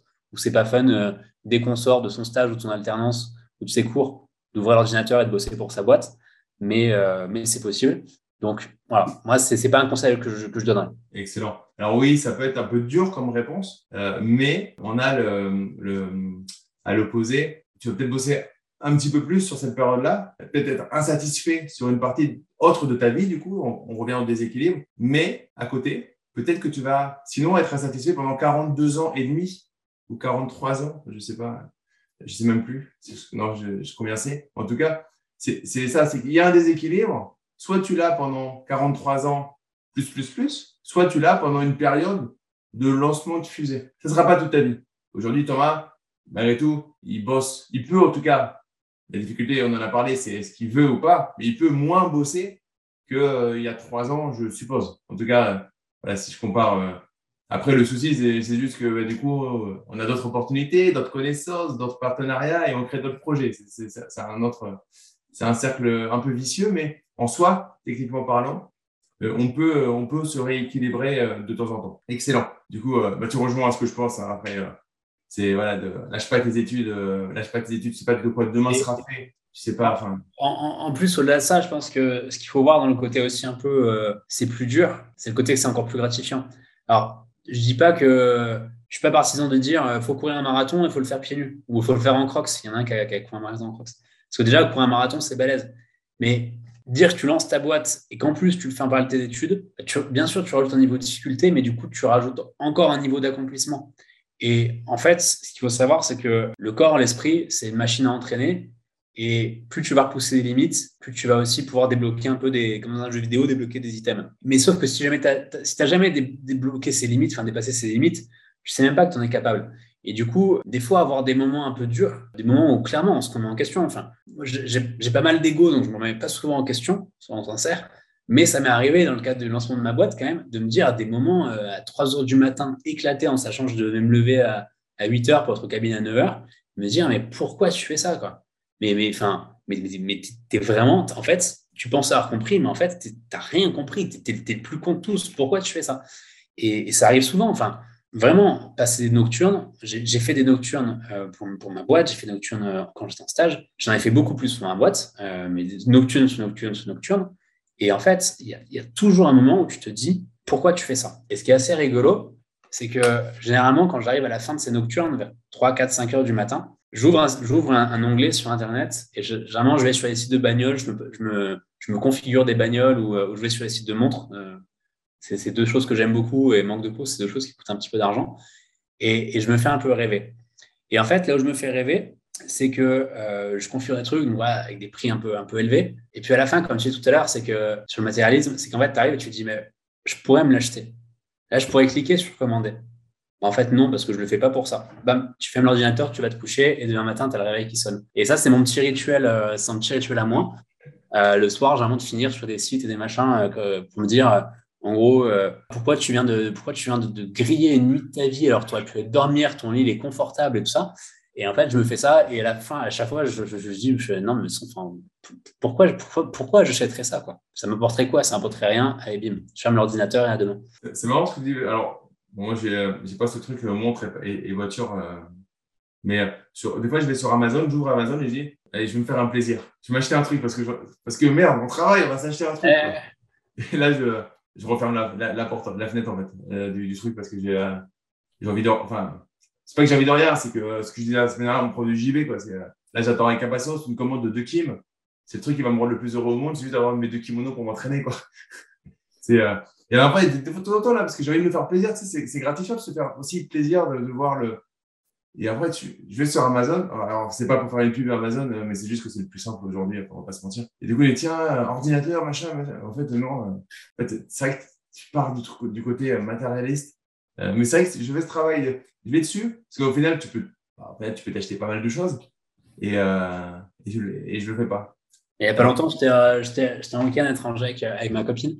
Et ouais, alors moi, j'achète, franchement, je ne suis, pas, pas un gros dépensier parce que, je m'en fous. Enfin, sur la, au niveau des fringues, des machins. Et, euh, mais je sais pas, ce jour-là, j'avais envie d'acheter deux, trois trucs. Et en fait, euh, ouais, bah, je regardais des choses, bah, ouais, des choses un peu sympas. Et non, pas envie. Et à la fin de la journée, j'ai fini la journée, j'étais super heureux parce que le seul truc que j'ai acheté dans la journée, c'est des boîtes de Lego Star Wars. Hein? Et, en gros, avec ma copine qui regardait en mode, mais t'es sérieux, mais déjà, pourquoi t'achètes ça? Et ensuite, enfin, achète, si tu veux, fais-toi plaisir, achète-toi autre chose. Tu, tu peux, enfin, c'est l'argent que tu n'as pas volé. Bah, non, parce qu'en fait, euh, le reste, c'était assez matérialiste. Et le côté Lego Star Wars, en gros, il y avait aussi s'acheter un kiff qui était dire je m'achète le fait que je sais qu'à un moment, je vais devoir prendre du temps, factuellement, pour monter ces Lego. Il y en a un qui fait 1000 pièces, machin. Je vais prendre du temps qui rapporte rien, que ce soit financièrement ou autre. Hein. Enfin, tu, sors de là, généralement, tu es, c'est pas comme après avoir écouté des podcasts ou autre, enfin, tu ne seras pas plus intelligent, tu ne seras pas plus riche, mais en fait, tu t'achètes le droit de, euh, de passer du temps, tout simplement. Et moi, aujourd'hui, mon rêve absolu, mais, mais vraiment, mon rêve absolu, c'est m'acheter une PlayStation. Et je ne le fais pas. Je le fais pas, tout simplement parce que c'est mon rêve absolu. Et comme tout rêve absolu, je pense que si tu concrétises, ah, il y a un côté, euh, maintenant on fait quoi? Et c'est m'acheter une PlayStation. Et pareil, c'est pas une question. De, d'argent. c'est juste une question de, euh, pour moi, acheter une PlayStation et jouer à la PlayStation, c'est l'expression du luxe ultime qui est de dire, je passe du temps, en fait, à faire rien. Enfin, je prends du temps à perdre du temps. Et, euh, et aujourd'hui, c'est quelque chose que je peux pas me permettre. Donc pour moi, ça, c'est mon luxe à moi. Mon luxe à moi, c'est jouer à la PlayStation. C'est juste, euh, tu, ne gagnes pas d'argent, mais tu gagnes du bonheur en fait. C'est ça. Ouais. Tu t'épanouis euh, euh, personnellement. C'est vrai que on a toujours ce truc. Alors c'est dur au début, mais alors j'avoue que les enfants sont une source pour ça, parce que ça m'arrive du coup de jouer à la PlayStation avec mon fils, une partie de foot, de tennis.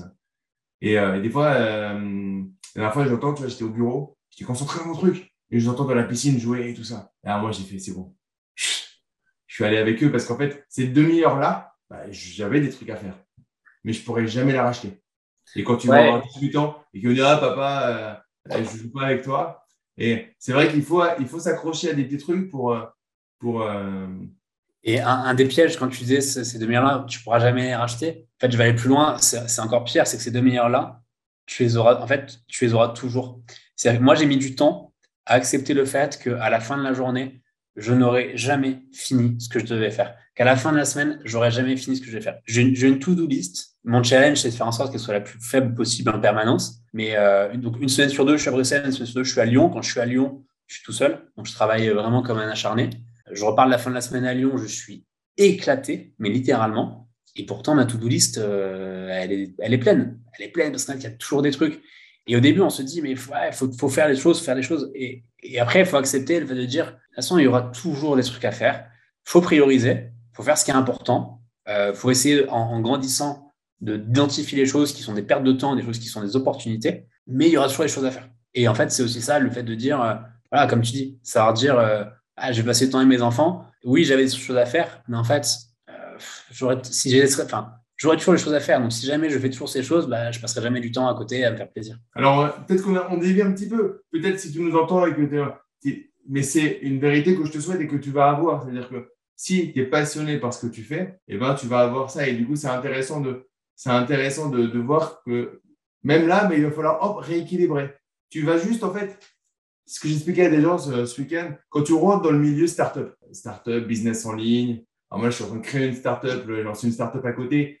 En fait, quand tu rentres dans ce monde-là, ton cerveau, il est à l'envers, j'ai envie de dire, euh, du cerveau classique. Tu marches sur la tête, en fait, parce que tu as juste une vision qui est différente parce que tu travailles d'une façon, tu kiffes ce que tu mets en place.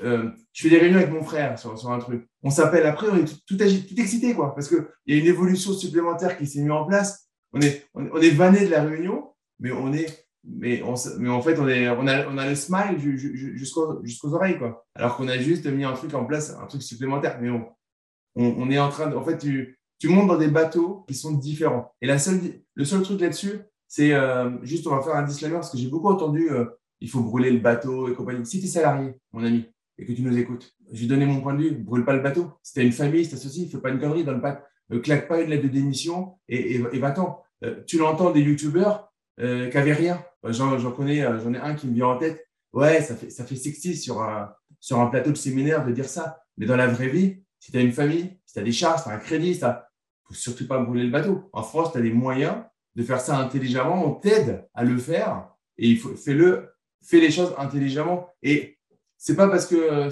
brûler le bateau du style, euh, tu sais, il y en a qui disent dans la philosophie, ouais, mais du coup, j'aurais pas le choix. Non, tu auras toujours le choix. Si tu ton cerveau à faire Netflix tous les soirs, le choix, il est juste d'arrêter ton. Alors, c'est pas grave. Moi, je, regarde des séries sur Netflix. On n'est pas en train de faire. Euh, euh il faut pas être binaire. Hein. C'est pas. Euh, à un moment, quand j'ai commencé, j'étais binaire. C'est-à-dire, euh, je faisais que lire des livres de non-fiction. Je regardais plus la télé. Je, parlais que de ça. Tu as toujours une période où tu vas le faire. Tu une période où tu as envie de convertir tout le monde et tu es, tellement à fond que tu deviens, tu deviens insupportable. J'ai passé ça. Toujours généralement où tu as un proche qui, qui, te prend entre quatre mains en disant que tu es en train de devenir un espèce de ah, intéressant à souhait. Ma femme m'a dit que tu deviens insupportable. voilà, c'est ça. Euh, et en fait, je m'en rendais pas compte. C'est juste que j'étais. Euh, voilà, Après, moi, je l'ai fait un peu plus tard et du coup, j'avais l'impression que, que j'avais tellement à rattraper qu'en fait, euh, où, je les ai, où j'écoutais un podcast, où je me formais. Quoi. Mais en fait, c'est très juste ce que tu dis parce que faut le faire chacun à sa manière. Et euh, pour la petite histoire, moi, quand je me suis lancé, j'avais rien à perdre. C'est-à-dire que, euh, au pire, si mon truc ne marchait pas, j'avais pas de crédit, j'avais pas d'enfant. Si mon truc ne marchait pas, je, je, reprenais un CV, j'en mettais un costume, je, je, tapais à trois portes et j'avais un job. C'était littéralement ça. Donc, j'avais rien à perdre. Et en fait, c'est faux. Moi, il y en a qui me disent Ah, du coup, tu t'es lancé sans parachute. C'est pas vrai. J'ai des parachutes. C'est sur des bouts de papier, c'est des diplômes. Euh, c'est voilà, je, c'était pas non plus euh, soit ça passe, soit, soit ça casse. Et ben mon associé qui lui était euh, était marié, et ben, il a il a attendu de, de pouvoir acheter son appartement. et pour la petite histoire, il a il a rejoint la boîte à 100%. Il a quitté son job de salarié, il a rejoint la boîte à 100%. aussi quand sa fille est née, mais après avoir acheté son appartement. Mais pareil, c'était pas la même considération. Il avait aussi une famille sécurisée. Et en fait, c'est ça aussi qui est un peu dangereux des fois dans le, quand, on va idolâtrer certains entrepreneurs ou autres et, leur vie. Enfin, chacun a sa vie. Et, oui, il y en a qui vont dire, moi, je suis allé sans rien, machin, machin.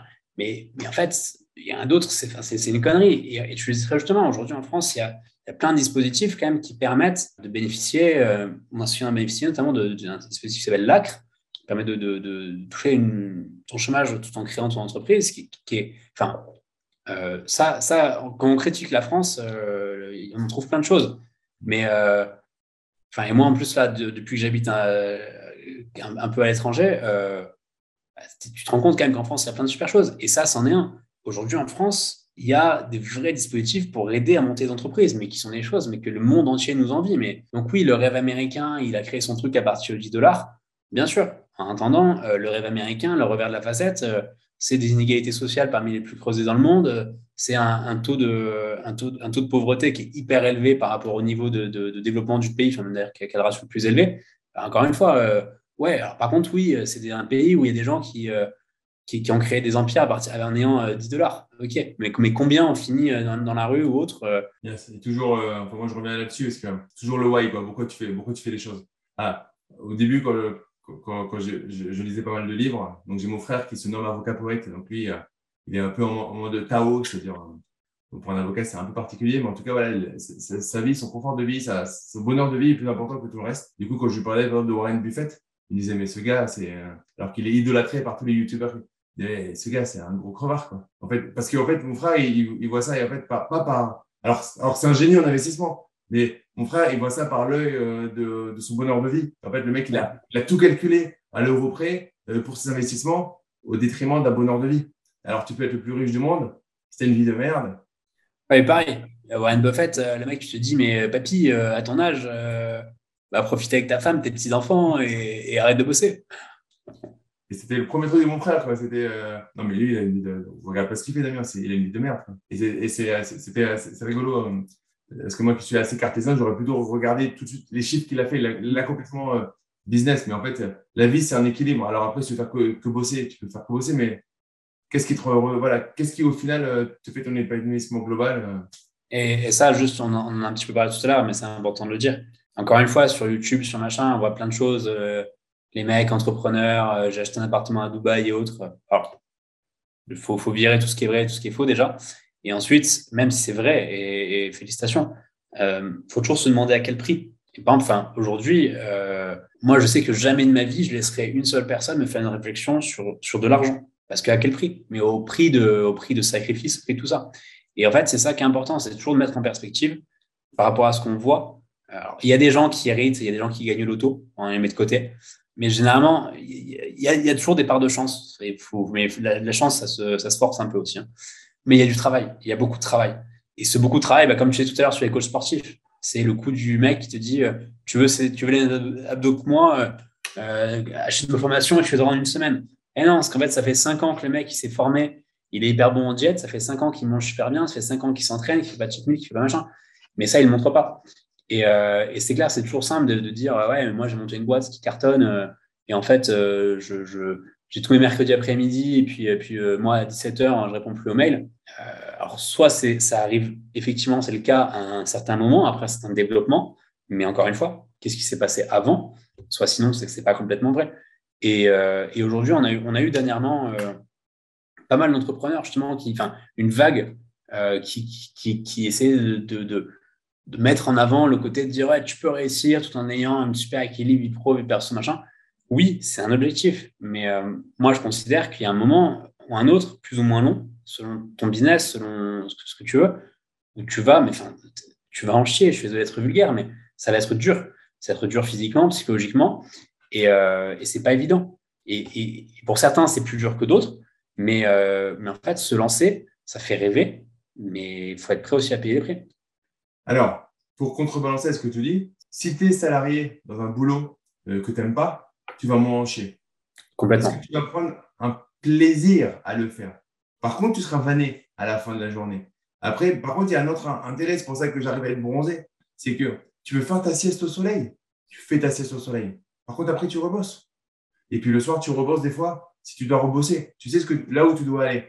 Mais juste euh, pour avoir fait 14 euh, ans en banque, euh, j'étais plus stressé. Je bosse plus. Il n'y a pas de problème avec ça. Plus à la fin, je ne bossais pas beaucoup. J'espère qu'il n'y en a pas qui m'entendent, mais de toute façon, ils le voyaient bien. Mais en tout cas, mais le, stress de la pression hiérarchique, des réunions, tu sais pas pourquoi il y a la réunion, des gens qui te prennent de haut, euh, et pourtant, je faisais un boulot qui était, euh, voilà, qui était censé être euh, un peu dans le top, style 4, 4 supérieur, tu vois, les, trucs. Mais en fait, quand tu vas faire pour toi, tu vas être, j'ai envie de dire, ça va être une bonne fatigue. Complètement. Mais, mais tu auras, auras, des hauts, tu auras des bas. Si tu es marié, bah, ça sera des discussions à avoir. Il faut être, faut être sur la même. C'est comme pour l'investissement immobilier. Dernier séminaire, je suis monté avec ma femme, on a fait comment investir en couple sans le ruiner. J'ai fait ça parce que j'ai reçu beaucoup de, questions. On a reçu beaucoup de questions sur le couple et tout. Et ouais, mais je veux convaincre ma femme, mais non, mais convainc personne. Montre-lui le truc, discute, mais arrête de convaincre. Sinon, c'est pour ça qu'on a un divorce sur deux en Ile-de-France. Parce qu'on a des vies tellement. Il y a un divorce sur deux en Ile-de-France alors que c'est une majorité de salariés. Donc, ça peut pas être pire quand tu vas entreprendre. Je vais te dire. Et le seul truc quand tu vas entreprendre, c'est que potentiellement, tu vas pouvoir partir de Paris. Donc, en partant de Paris, tu vas techniquement diluer ton risque de divorcer. Et je le vois en arrivant, en étant arrivé dans le sud il y a maintenant quelques mois. En fait, c'est pas que les gens sont des glandeurs, loin de là. Mais il y a une côté off, tu es off. Donc tu, tu peux plus te ressourcer. Tu as tes temps de trajet qui sont plus courts et du coup, quand tu te ressources plus vite, une, une, une, cocotte minute, si tu la calmes pas de temps en temps, à un moment, il va y avoir un souci. Et ben là, c'est la même chose. Ton cerveau, il va, il va péter. Tu vas t'engueuler avec les gamins, avec ta femme et il y a tout qui va, qui va exploser. Par contre, et Thomas, tu, tu l'as bien dit, et au moins, on vous dit la vérité. C'est une belle aventure de, se lancer, mais voilà, vous allez avoir euh, des temps de, de, de travail euh, assez longs. Des fois, avec mon frère, on veut se, se faire un point le lundi, le vendredi, on s'envoie un WhatsApp. On a, si on ne cale pas dans l'agenda, et en fait, on a, on a, on a zappé, enfin pas on a zappé, mais en fait, on a eu d'autres priorités, alors que c'est une priorité de faire un point ensemble voilà, c'est, euh, ça faisait des, semaines, je pense, qu'on se disait avec Thomas qu'il fallait qu'on s'appelle pour parler de nos business. Ça, c'est, ça fait partie du truc, mais en tout cas, c'est, un beau bateau dans lequel vous allez monter. Complètement. Et pour le coup, euh, effectivement, comme moi, je suis assez partisan de dire, enfin, quand tu prends une chose, que tu analyses, que tu regardes, tu penses à quelque chose, il faut toujours penser au positif ou au négatif. Pour moi, l'entrepreneuriat, c'est clairement euh, la balance, elle est clairement le positif. Mais ouais, comme dans toute chose, il y a un prix à payer. Mais, mais, mais en face de ça, euh, si effectivement, le, dans le côté de la balance, c'est euh, je vais être salarié dans un job où, où je trouve pas de sens, où je ne m'épanouis pas, il y, a des jobs salariés qui sont super, je ne crache pas du tout sur le salariat, euh, ma copine est salariée, enfin, j'ai aucun souci là-dessus, et, bien au contraire. Mais il y a des gens, et c'est un fait, qui sont malheureux dans leur job et qui vont l'être pendant très longtemps. Tu l'as tout à l'heure, là, sur, par rapport à l'âge de la retraite, c'est pas parti pour s'arranger. Et, ça, je considère que c'est un des un des plus grands mal euh, du, siècle, presque, c'est le, le malheur au travail. Enfin, toute ta journée, tu fais un truc qui n'est pas épanouissant, sauf certaines personnes qui arrivent à couper et qui, quand elles chez elles, c'est l'éclate. Mais généralement, quand toute ta journée, tu as fait un truc où tu n'as pas de sens, tu t'es pas épanoui, tu t'es pas éclaté, c'est assez compliqué euh, à 18h, à 19h, euh, à 17h, quand tu rentres chez toi, d'être quelqu'un d'hyper fun, rigolo, et puis tout est beau. Et donc, ça peut faire peur aussi entreprendre, mais encore une fois, en face, en face qu'est-ce qu'on a? Il y, a des gens qui, ont la certitude, parce qu'ils euh, ont fait les études qu'ils ont fait ou ils ont pris les chemins qu'ils ont pris, de faire toute leur vie un job qui sera un job chiant, euh, qu'ils considèrent comme chiant. Il n'y a pas longtemps, on a reçu un, candidat à un entretien qui, euh, qui, avait arrêté ses études, qui avait bossé chez McDo, qui euh, fait finir à faire la, manutention dans des entrepôts pour des colis. Et en fait, il disait, mais j'ai bossé là-dedans, et le super truc, c'est que j'ai 35 heures, mais, mais j'avais 7 heures, 7 heures par jour pour réfléchir. il dit, ben, en gros, au bout de quelques mois, je me suis dit, non, mais il faut que je reprenne, il faut que je change, tant pis, ce sera pas facile, il faut que je reprenne des études, que j'en fasse un cursus, machin. Il dit, mais j'avais des gens qui étaient là depuis 10, 15, 20 ans. Parce qu'en fait, ils avaient laissé tomber. Ils s'étaient auto-persuadés c'était comme ça, et puis ils avaient laissé tomber, ils avaient arrêté de, se battre, même intellectuellement, à essayer de chercher des perspectives, à réfléchir à autre chose. Et, lui, il disait, mais ouais, moi je me suis dit, mais c'est une super opportunité, parce que pendant 7 heures par jour, il n'y a personne qui va te parler, tu seras tout seul avec toi-même et tu vas réfléchir. Le fait de se dire, c'est le, truc en dev perso qui est, qui est, très à la mode, se dire, t'imaginer sur ton lit de mort et, te dire, ah, si seulement j'avais, si seulement j'avais fait ça, ça. Alors, ça fait, moi, ça me fait rigoler parce que c'est très cliché, mais c'est tellement vrai, en fait, se dire, moi, j'ai mon père qui est malheureusement décédé en novembre. Avec mon frère, on l'a accompagné jusqu'à son dernier souffle à l'hôpital. Euh, et euh, il m'a donné, du coup, je le dis souvent, je le dis parce que ça marque. Bah, une, sa dernière leçon, en fait, il me l'a donné euh, sur ce dernier souffle, où il m'a rappelé que j'aurais un jour le même état, c'est-à-dire qu'un jour je vais mourir. Et ce que je me dis, c'est que ça peut, en fait, ce que je me mets dans mon idéal de vie, c'est que ça peut être demain. Quoi. Voilà, c'est la vie, c'est comme ça. Tu vas chez le médecin. la dernière fois, je suis allé sur un, sur un truc pour un jour. Il, il met deux heures à donner tes résultats. Tu commences à, euh, comme une fois, j'ai eu un souci là-dessus, donc là, tu commences à flipper, tu dis, euh, par rapport à ça, je me dis, j'ai envie de, si demain tu meurs, quoi, qu'est-ce qui, est-ce que tu n'as pas envie de faire un truc qui te fait juste kiffer? Ouais. Euh, voilà, les, mecs qui disent rentier au bord de la plage, c'est cool, quoi, mais c'est cool. Enfin, ouais, c'est ça. Toujours trois semaines, mais, honnêtement, aujourd'hui, je suis, je suis à 10 minutes de la plage. Honnêtement, je pourrais aller à la plage tous les jours et, et mettre ma boîte queue en automatique euh, soit ça se porterait pas plus mal si j'y étais pas, je sais pas, mais je pense pas. Mais en tout cas, il y aurait euh, ce qu'il faut pour que, pour que ça travaille. L'IMO, ça travaille. Mais puis ça, il, est où le sens de ce que tu mets en, de, de, ta vie, quoi? Ouais.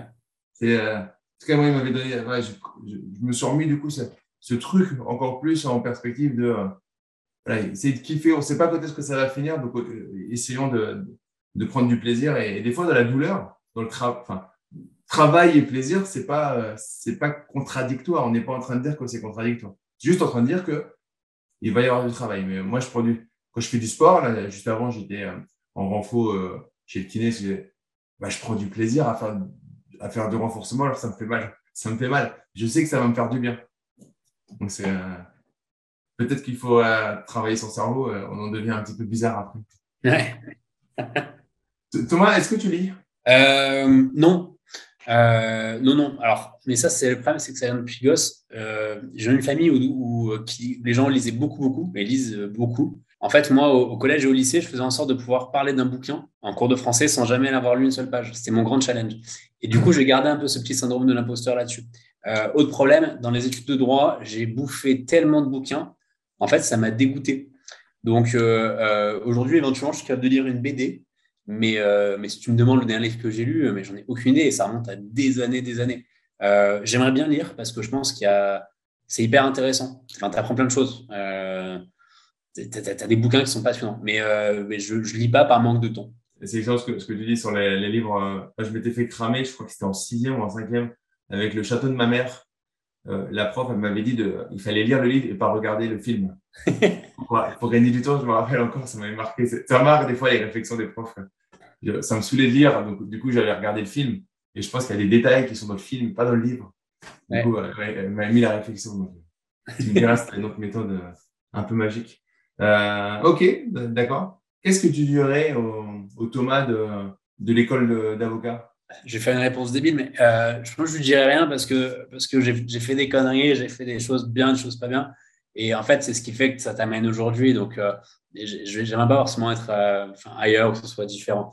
Euh, par contre, non, mais si je devais donner le, dire un bon petit conseil, c'est de s'accrocher et en fait de persévérer. Et, moi, un truc que j'avais pas anticipé, c'est je savais que ça serait dur.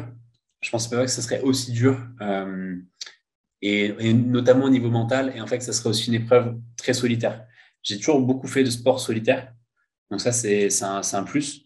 Euh, des sports où en fait, euh, bah, tu te retrouves, euh, quand je m'entraîne en vélo, des fois, le dimanche, il pleut, il neige, tu sais que tu dois faire tes 150 bornes, tu sors de chez toi, il pleut, tu sais que tu vas faire 150 bornes sous la flotte, mais tu sais que tu dois les faire. Et ben, au bout d'un moment, sur le vélo, tu tournes les jambes, tu oublies même pourquoi tu es là, mais juste tu c'est mécanique. Hein.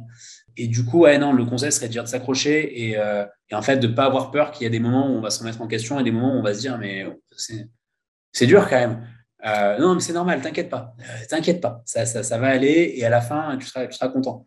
Et, voilà, donc c'est un peu plus ça, de, de, de, sentir un peu moins seul, ou en tout cas d'avoir un, peu bah, comme un coach qui te dit, qui dit non, mais tu sais, les trucs où on dit, ah, ou les enfants en randonnée. Si toi, tu vois, avec tes gamins, quand tu vas en randonnée, sais, ah, on arrive bientôt. Ouais, ouais, euh, c'est, tu vois, le virage, on est arrivé, on est arrivé. Et puis en fait, tu n'es jamais arrivé. Enfin, tu es arrivé après, mais tu leur fais croire que tu es arrivé. Et ça marche. Et à la fin, ils y sont arrivés, tu vois. Et euh, ouais, ce serait, un peu ça, je pense. Un conseil pour la personne qui nous suit, qui a envie de se lancer, mais qui va retourner dans quelques minutes euh, dans sa prison dorée, son CDI, payer correctement. Alors, j'ai mis cette question et je la poserai à tout le monde parce que ça m'est arrivé des années. Du coup, j'écoutais les podcasts. Après, je, fermais ça et je retournais dans mon quotidien. Et du coup, tout ce que j'avais écouté, en fait, va se dégonfler parce que parce que bah, parce qu'après tu reprends ton quotidien et puis après à la fin du mois tu récupères tout, bah, ton salaire et du coup euh, bah, tu, tu, tu, fais ça et qu'est-ce que tu aurais à lui dire euh? Alors moi quand j'ai fait le choix aussi d'entreprendre euh, je pensais que j'allais je au moment où j'ai fait le choix d'entreprendre, je pensais que je faisais aussi le choix entre gagner de l'argent et pas en gagner. Euh, je savais ce qu'on me proposait dans les, dans les cabinets d'avocats. C'était des salaires qui étaient très élevés, hein. euh, surtout pour, pour, pour, 25 ans. C'était très important. Et donc, du coup, moi, dans ma tête, je me disais, je ne peux pas gagner plus que ce qu'on me propose dans ces structures-là. Donc, si je décide d'entreprendre, en fait, je prends le choix de gagner moins. Euh, bon, d'ailleurs, c'est les belles histoires de la vie, c'est qu'en fait, ça ne se passe pas forcément comme ça. Et quand on entreprend et que ça marche bien, et qu'on fait correctement les choses, il y a moyen de gagner très très bien sa vie, de gagner même beaucoup d'argent. Donc le calcul purement financier, j'ai envie de dire, il n'est pas vrai. Alors il est vrai si par exemple on est salarié en banque à la défense et que son rêve c'est euh, de, devenir euh, ébéniste. Ouais, il risque d'y avoir un petit gap de salaire. Ça c'est sûr. Mais encore une fois, tu disais tout à l'heure, bah, ébéniste, tu vas pas vivre, tu vis pas dans le 92. Euh, enfin, tu as, as, plein de sujets comme ça. Donc, juste raisonner avec le salaire, en fait, c'est ça qui, peut être, euh, qui peut mettre des menottes. Parce qu'il y a le côté, euh, ah, mais j'ai peur de me lancer parce que je sais ce que je vais perdre, je sais pas ce que je vais avoir. Là-dessus, le dispositif comme l'ACRE qui te permet pendant 24 mois d'avoir ton chômage, 24 mois pour entreprendre, sauf si tu fais de la recherche fondamentale, en 24 mois, tu as eu le temps de monter ta boîte, de voir si ça marche, de faire les petits réglages et entre guillemets de faire un gros bilan en disant est-ce que mon truc a, cartonné? Est-ce que mon truc va cartonner euh, C'est juste une question de temps ou est-ce qu'en fait ça marche pas? 24 mois, c'est long. Alors, ça, passe vite, hein, mais, c'est quand même assez long. Donc, l'argent, en fait, c'est un vrai problème parce que plus tu vas faire quelque chose pour l'argent, déjà, moins tu vas en gagner. Et euh, c'est assez, rigolo, mais euh, nous, sur la première brique, par exemple, on n'a pas de business plan et on n'a pas une. On n'a pas une super bonne gestion encore à l'heure actuelle, c'est des choses qu'on va mettre en place, mais on n'a pas le temps de concrètement, tous les mois, qu'est-ce qu'on gagne, enfin, quel chiffre d'affaires, quelles sont toutes les dépenses, quelle est la marge mensuelle, machin, les, ratios, les machins. Pourquoi? Parce qu'en fait, on sait qu'on dépense pas beaucoup, qu'on fait attention nos dépenses, et on sait qu'on travaille beaucoup, et donc on fait du chiffre d'affaires. Donc, finance de base, on sait qu'on gagne de l'argent. On ne sait pas combien exactement, mais on sait qu'il y a aussi de l'argent sur le compte. De toute façon, si on avait plus, on aurait un coup de fil du banquier. Généralement, quand il n'y en a plus, il t'appelle. Mais on va pas avoir des, petits calculs parce qu'en fait, quand tu commences à gérer ta vie ou à gérer tes projets ou ton entreprise juste sur les agrégats financiers, soit c'est là où tu commences à faire des conneries, soit, c'est là où tu commences en fait à, perdre ton ADN et, autres. Donc, juste l'argent, bah, en fait, c'est souvent le premier argument qui est mis en avant. Effectivement, des gens qui pensent se lancer, mais à la fois, c'est celui qui est presque le plus simple à faire sauter, j'ai envie de dire. Mais il y a un côté terrifiant. Mais, euh, mais aujourd'hui, faire quelque chose juste pour l'argent, bah, c'est quand, même, quand même vraiment dommage. Yes, en plus, comme on l'a dit à un moment, c'est tu pourras retrouver le travail que tu avais. Alors, ça paraît banal de dire ça. Mais là, je suis parti à, je suis parti à Montpellier, qui est censé être une, une, une ville relativement, c'est relativement difficile de trouver des CDI. Et genre, il y a quelques semaines, j'ai un, un, gars qui me, qui me contacte pour me proposer un travail de mon ancienne vie. Je pense qu'il n'a pas bien vu euh, euh, mon profil, puisqu'il s'est arrêté, il n'a pas vu que c'était plus ça depuis quelques années. Mais euh, du coup, il y a, en plus, il me met Paris, Montpellier, comme vous voulez il y a différents projets. Je, dis, je veux un autre truc, il me dit oui. Enfin. Et de plus en plus, euh, un, grand changement qui est en train de s'opérer, ça pour le coup, c'est pour moi, c'est une vraie intelligence d'un point de vue des, RH, notamment dans les grands groupes. Avant, euh, tu essaies d'entreprendre, ça marchait pas, enfin, surtout plus à la française. Hein. C'est on se foutait de ta gueule et ah, c'est un loser. Et un loser, quelqu'un qui rate une fois va rater toute sa vie, machin, machin. Euh, et aujourd'hui, non. Aujourd'hui, les grands groupes, même les grands groupes, vont chercher ces profils un peu atypiques, qui vont essayer de remonter une boîte, ça n'a pas marché. Pourquoi ça n'a pas marché? Et alors, c'est différent de ça n'a pas marché parce qu'en fait, euh, j'ai signé un premier contrat, euh, j'ai touché mon chiffre d'affaires, puis j'ai tout cramé le samedi soir. Euh, et deux, bah, voilà, ça n'a pas marché pour des raisons factuelles et, pourtant j'ai tout donné et je ne regrette pas. Et du coup, encore une fois, il ne faut pas hésiter à avoir peur de ça en se disant, mais après, je serai grillé sur le marché du travail. C'est faux. Et bien au contraire, si on vit l'aventure entrepreneuriale à fond, mais comme on dit tout à l'heure, en l'espace de six mois, un an, deux ans, enfin, moi j'ai appris à faire de la communication, j'ai appris à gérer des réseaux sociaux, j'ai appris à faire du design, euh, j'ai appris à faire, enfin, mais des dizaines de choses que j'aurais jamais touché de ma vie. Aujourd'hui, je ne dis pas que je suis expert, mais je dis que je me débrouille. Euh, mais ça, j'aurais, enfin, et en l'espace de, de, peu de temps. Et ce côté justement être couteau suisse et autres, et ben ça aujourd'hui dans une entreprise, mais ça vaut, ça vaut vraiment, enfin, ça, ça a une vraie valeur. Et euh, j'ai discuté avec un, un, ancien entrepreneur qui avait monté une boîte, qui avait fait des grosses levées de fonds, qui avait bien marché, qui s'est planté au final pour des raisons de marché, mais, mais voilà, ça avait été une très grosse structure à une époque. Et pareil, en fait, il s'est retrouvé du jour au lendemain euh, successful à euh, bah, ma boîte a planté, euh, j'ai plus d'emploi, j'ai plus rien. Et en gros, il dit mais j'ai croulé sous les appels, et notamment sous les appels de fonds d'investissement qui lui disaient mais moi je veux vous recruter parce que on a besoin d'avoir des gens qui ont été entrepreneurs, qui ont réussi, qui sont passés par plein d'étapes, qui ont marché, pour nous aider aussi à identifier les bonnes boîtes, les bonnes opportunités, à accompagner les entreprises dans lesquelles on va investir. Et il disait, mais moi, euh, quand, ma boîte a planté, je dis, mais je suis fini, j'ai 30 ans, mais je suis terminé, enfin, c'est fini pour moi. Et en fait, il dit, non, pas du tout, mon profil était hyper séduisant. Oui, c'est. Euh, en fait, on, se fait, on se fait beaucoup de. On se met des limites. Alors, c'est peut-être à dire quand on l'a fait, en tout cas, euh, on, se met des, on se met des limites. Donc, prenez, le, faites, prenez une feuille blanche et regardez un peu ce qui vous, qu'est-ce que ça fait si vous le faites et qu'est-ce que ça fait si vous le faites pas. Et souvent, euh, moi, c'est comme ça que je, c'est dans un avion en revenant de Berlin, à un congrès euh, d'entrepreneurs, où j'ai fait ce travail et la balance, je me suis rendu compte, en fait, on m'a donné ce travail à faire. Hein, quand je suis monté sur terre, j'ai dit, bon, j'ai pas le courage de quitter mon, travail de salarié. Il y en a un qui est venu, qui m'a dit, j'avais le même truc que toi, ma femme, elle m'a dit, bah, fais-le. Et au pire des cas, tu reverras ton travail.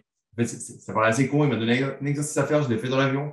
Je suis arrivé, je dis à ma femme, bon, je vais quitter mon travail. Euh, alors oui, j'avais des investissements immobiliers. Oui, enfin, il y, a un contexte, mais le contexte, on, crée le terreau qui nous permet d'être plus confortable quand on, euh, quand on va le, on va le faire. Mais c'est qu'un terreau qu'on, on est tous assis sur un terreau parce qu'on, ou alors à l'envers, on est tous avec un cerveau et à partir de cerveau, on peut, on peut créer euh, ce qu'on veut en bas. Et dans les graines qu'on va y mettre, ça va pourrir de temps en temps et c'est normal.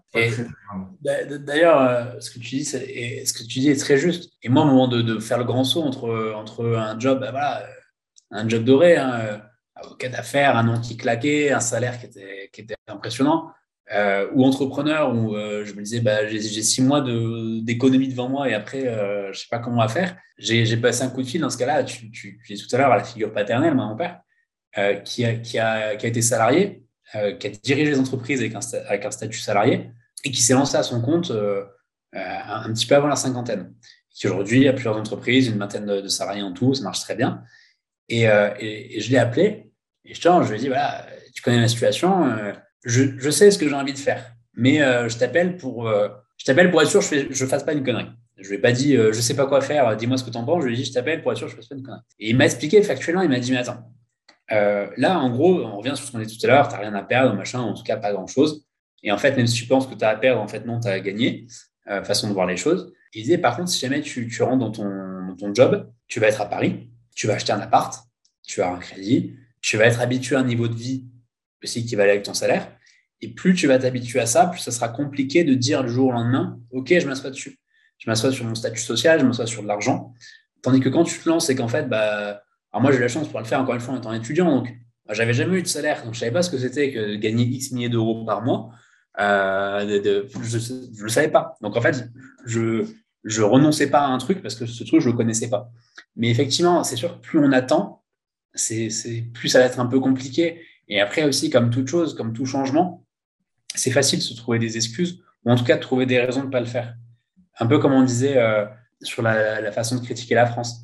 C'est toujours plus simple de critiquer quelque chose que de le valoriser. il faut faire ce travail de valorisation, en fait. Parce que le travail de critique, déjà, les autres s'en chargeront, s'en chargeront très bien généralement. Et, au contraire, ce travail de valorisation, généralement, il n'y a que soi-même qui pouvons, qui pouvons le faire. Nickel. Ben, alors, ça fait un moment qu'on est ensemble. J'ai une dernière question euh, pour, euh, pour conclure. Après, tu, bien évidemment, on pourra ajouter si, tu as des choses encore. Mais si tu avais une baguette magique, tu changerais quoi dans ta vie? Euh, Je changerais la notion de merde qui est de dire qu'une journée fait que 24 heures et je la rallongerais. Parce que justement, je pourrais caler plein de trucs fun dans ma journée. Non, c'est vraiment le temps. la baguette magique, ça serait le temps. Moi, c'est juste le temps.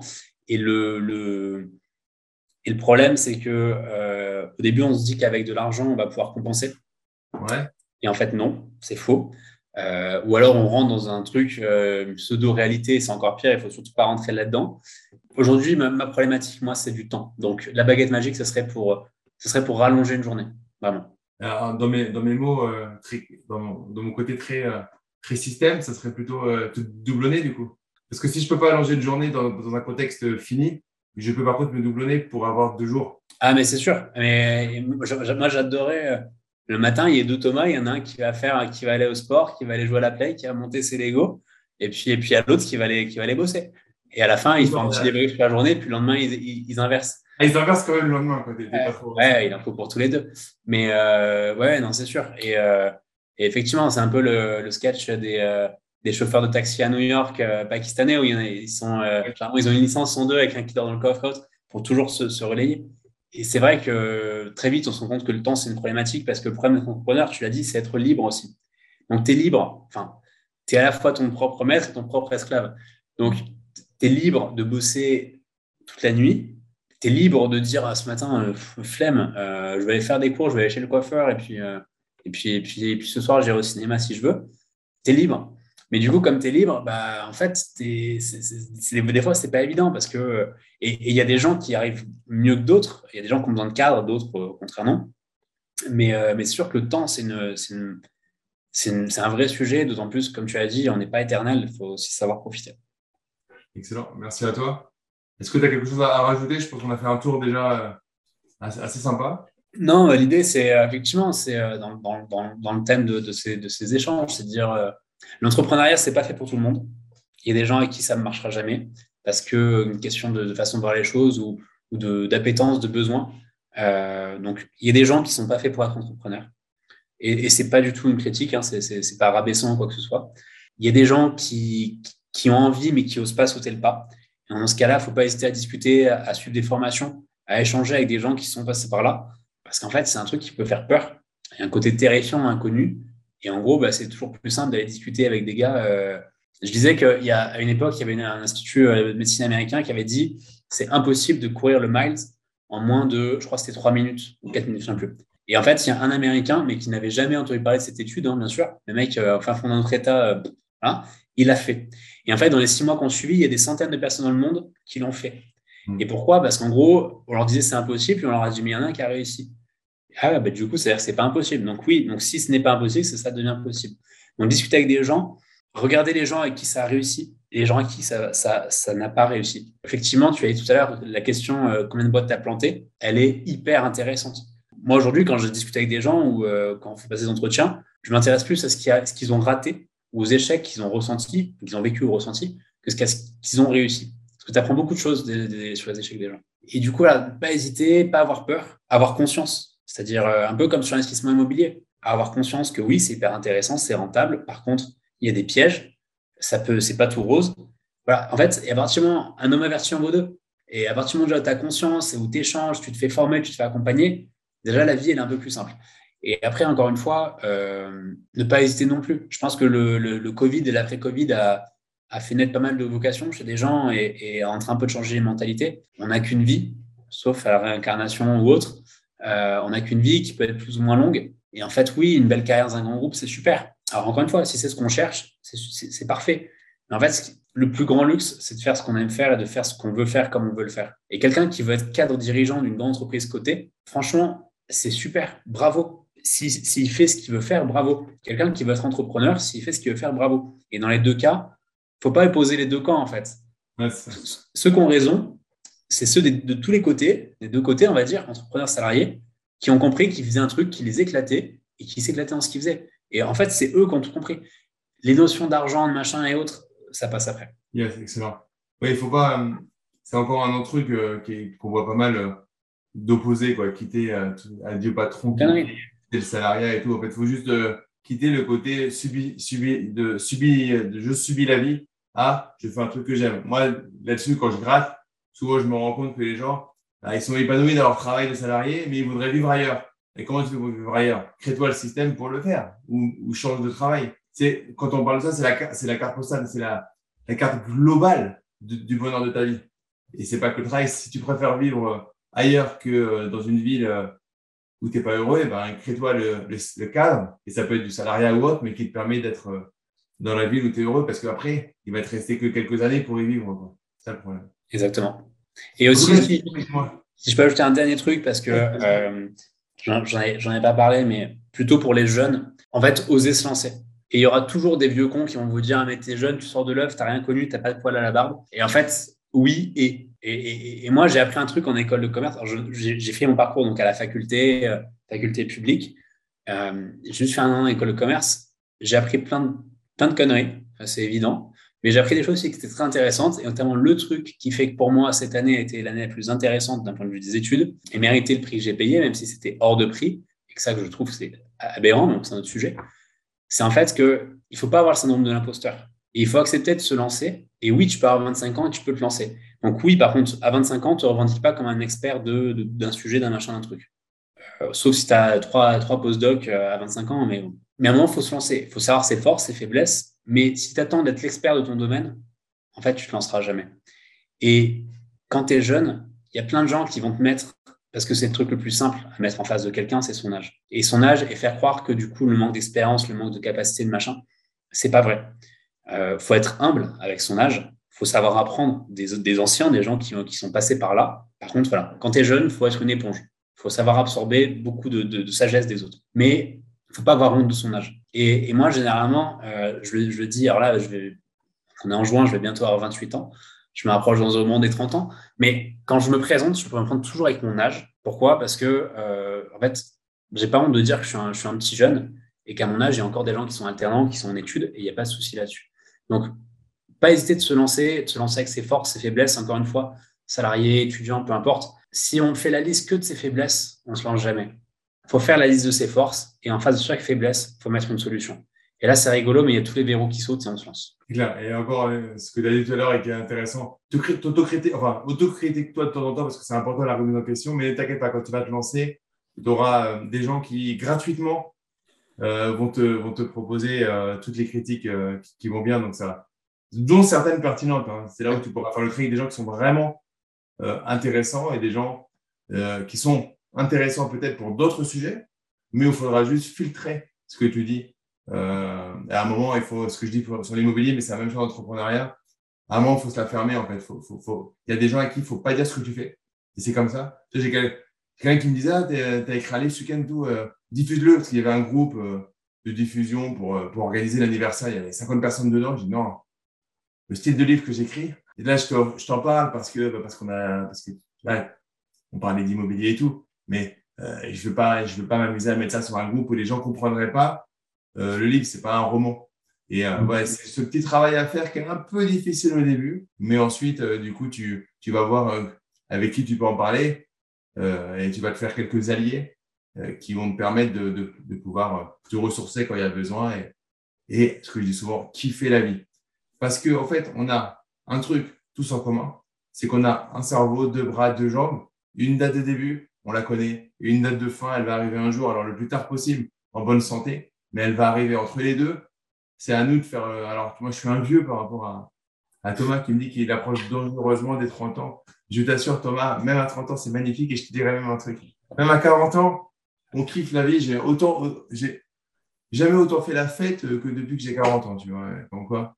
Donc, à chaque âge, en fait, c'est plutôt l'épanouissement personnel qu'on y met. Donc, kiffer. En tout cas, si vous êtes arrivé jusqu'à ce moment du podcast, c'est que il y a un truc en vous qui est en train de se muscler. Alors peut-être que ce sera pas. Mon, mon, vœu le plus cher, c'est que si, vous avez envie d'être dans la catégorie des entrepreneurs et ça vous procure du bonheur, mon vœu le plus cher, c'est qu'à partir de demain matin, 6 heures, vous commenciez. Mais si c'est pas ça, c'est pas grave. Ne vous, ne vous, ne vous flagellez pas tout seul. C'est pas grave. Mais À un moment, il faut être du côté des producteurs si vous voulez changer les choses, parce que si vous, vous n'êtes pas du côté des producteurs de votre vie, il n'y a personne qui va le faire pour vous. Euh, c'est euh, c'est indéniable, c'est vous êtes le chef d'orchestre de votre. Même si vous prenez une formation, moi j'accompagne humainement les gens dans mes formations, mais je leur dis c'est la première vidéo de la formation. Le chef d'orchestre de ta vie, c'est toi. Moi je suis qu'un facilitateur pour t'aider. Donc une fois que vous avez conscience de ça, c'est mon vœu le plus cher. Voilà, amusez-vous. Merci Thomas, c'était vraiment un kiff. Merci à toi. Et puis euh, bah, à très vite pour de nouvelles aventures. Ciao. Merci Thomas, merci Damien pour cet épisode rempli de pépites. Merci à vous de nous avoir suivis jusqu'au bout. Si ça vous a plu, pensez à vous abonner au podcast et à nous mettre la note de 5 étoiles pour nous aider à produire du contenu de qualité. Et si vous nous avez regardé sur YouTube, pensez à vous abonner à la chaîne.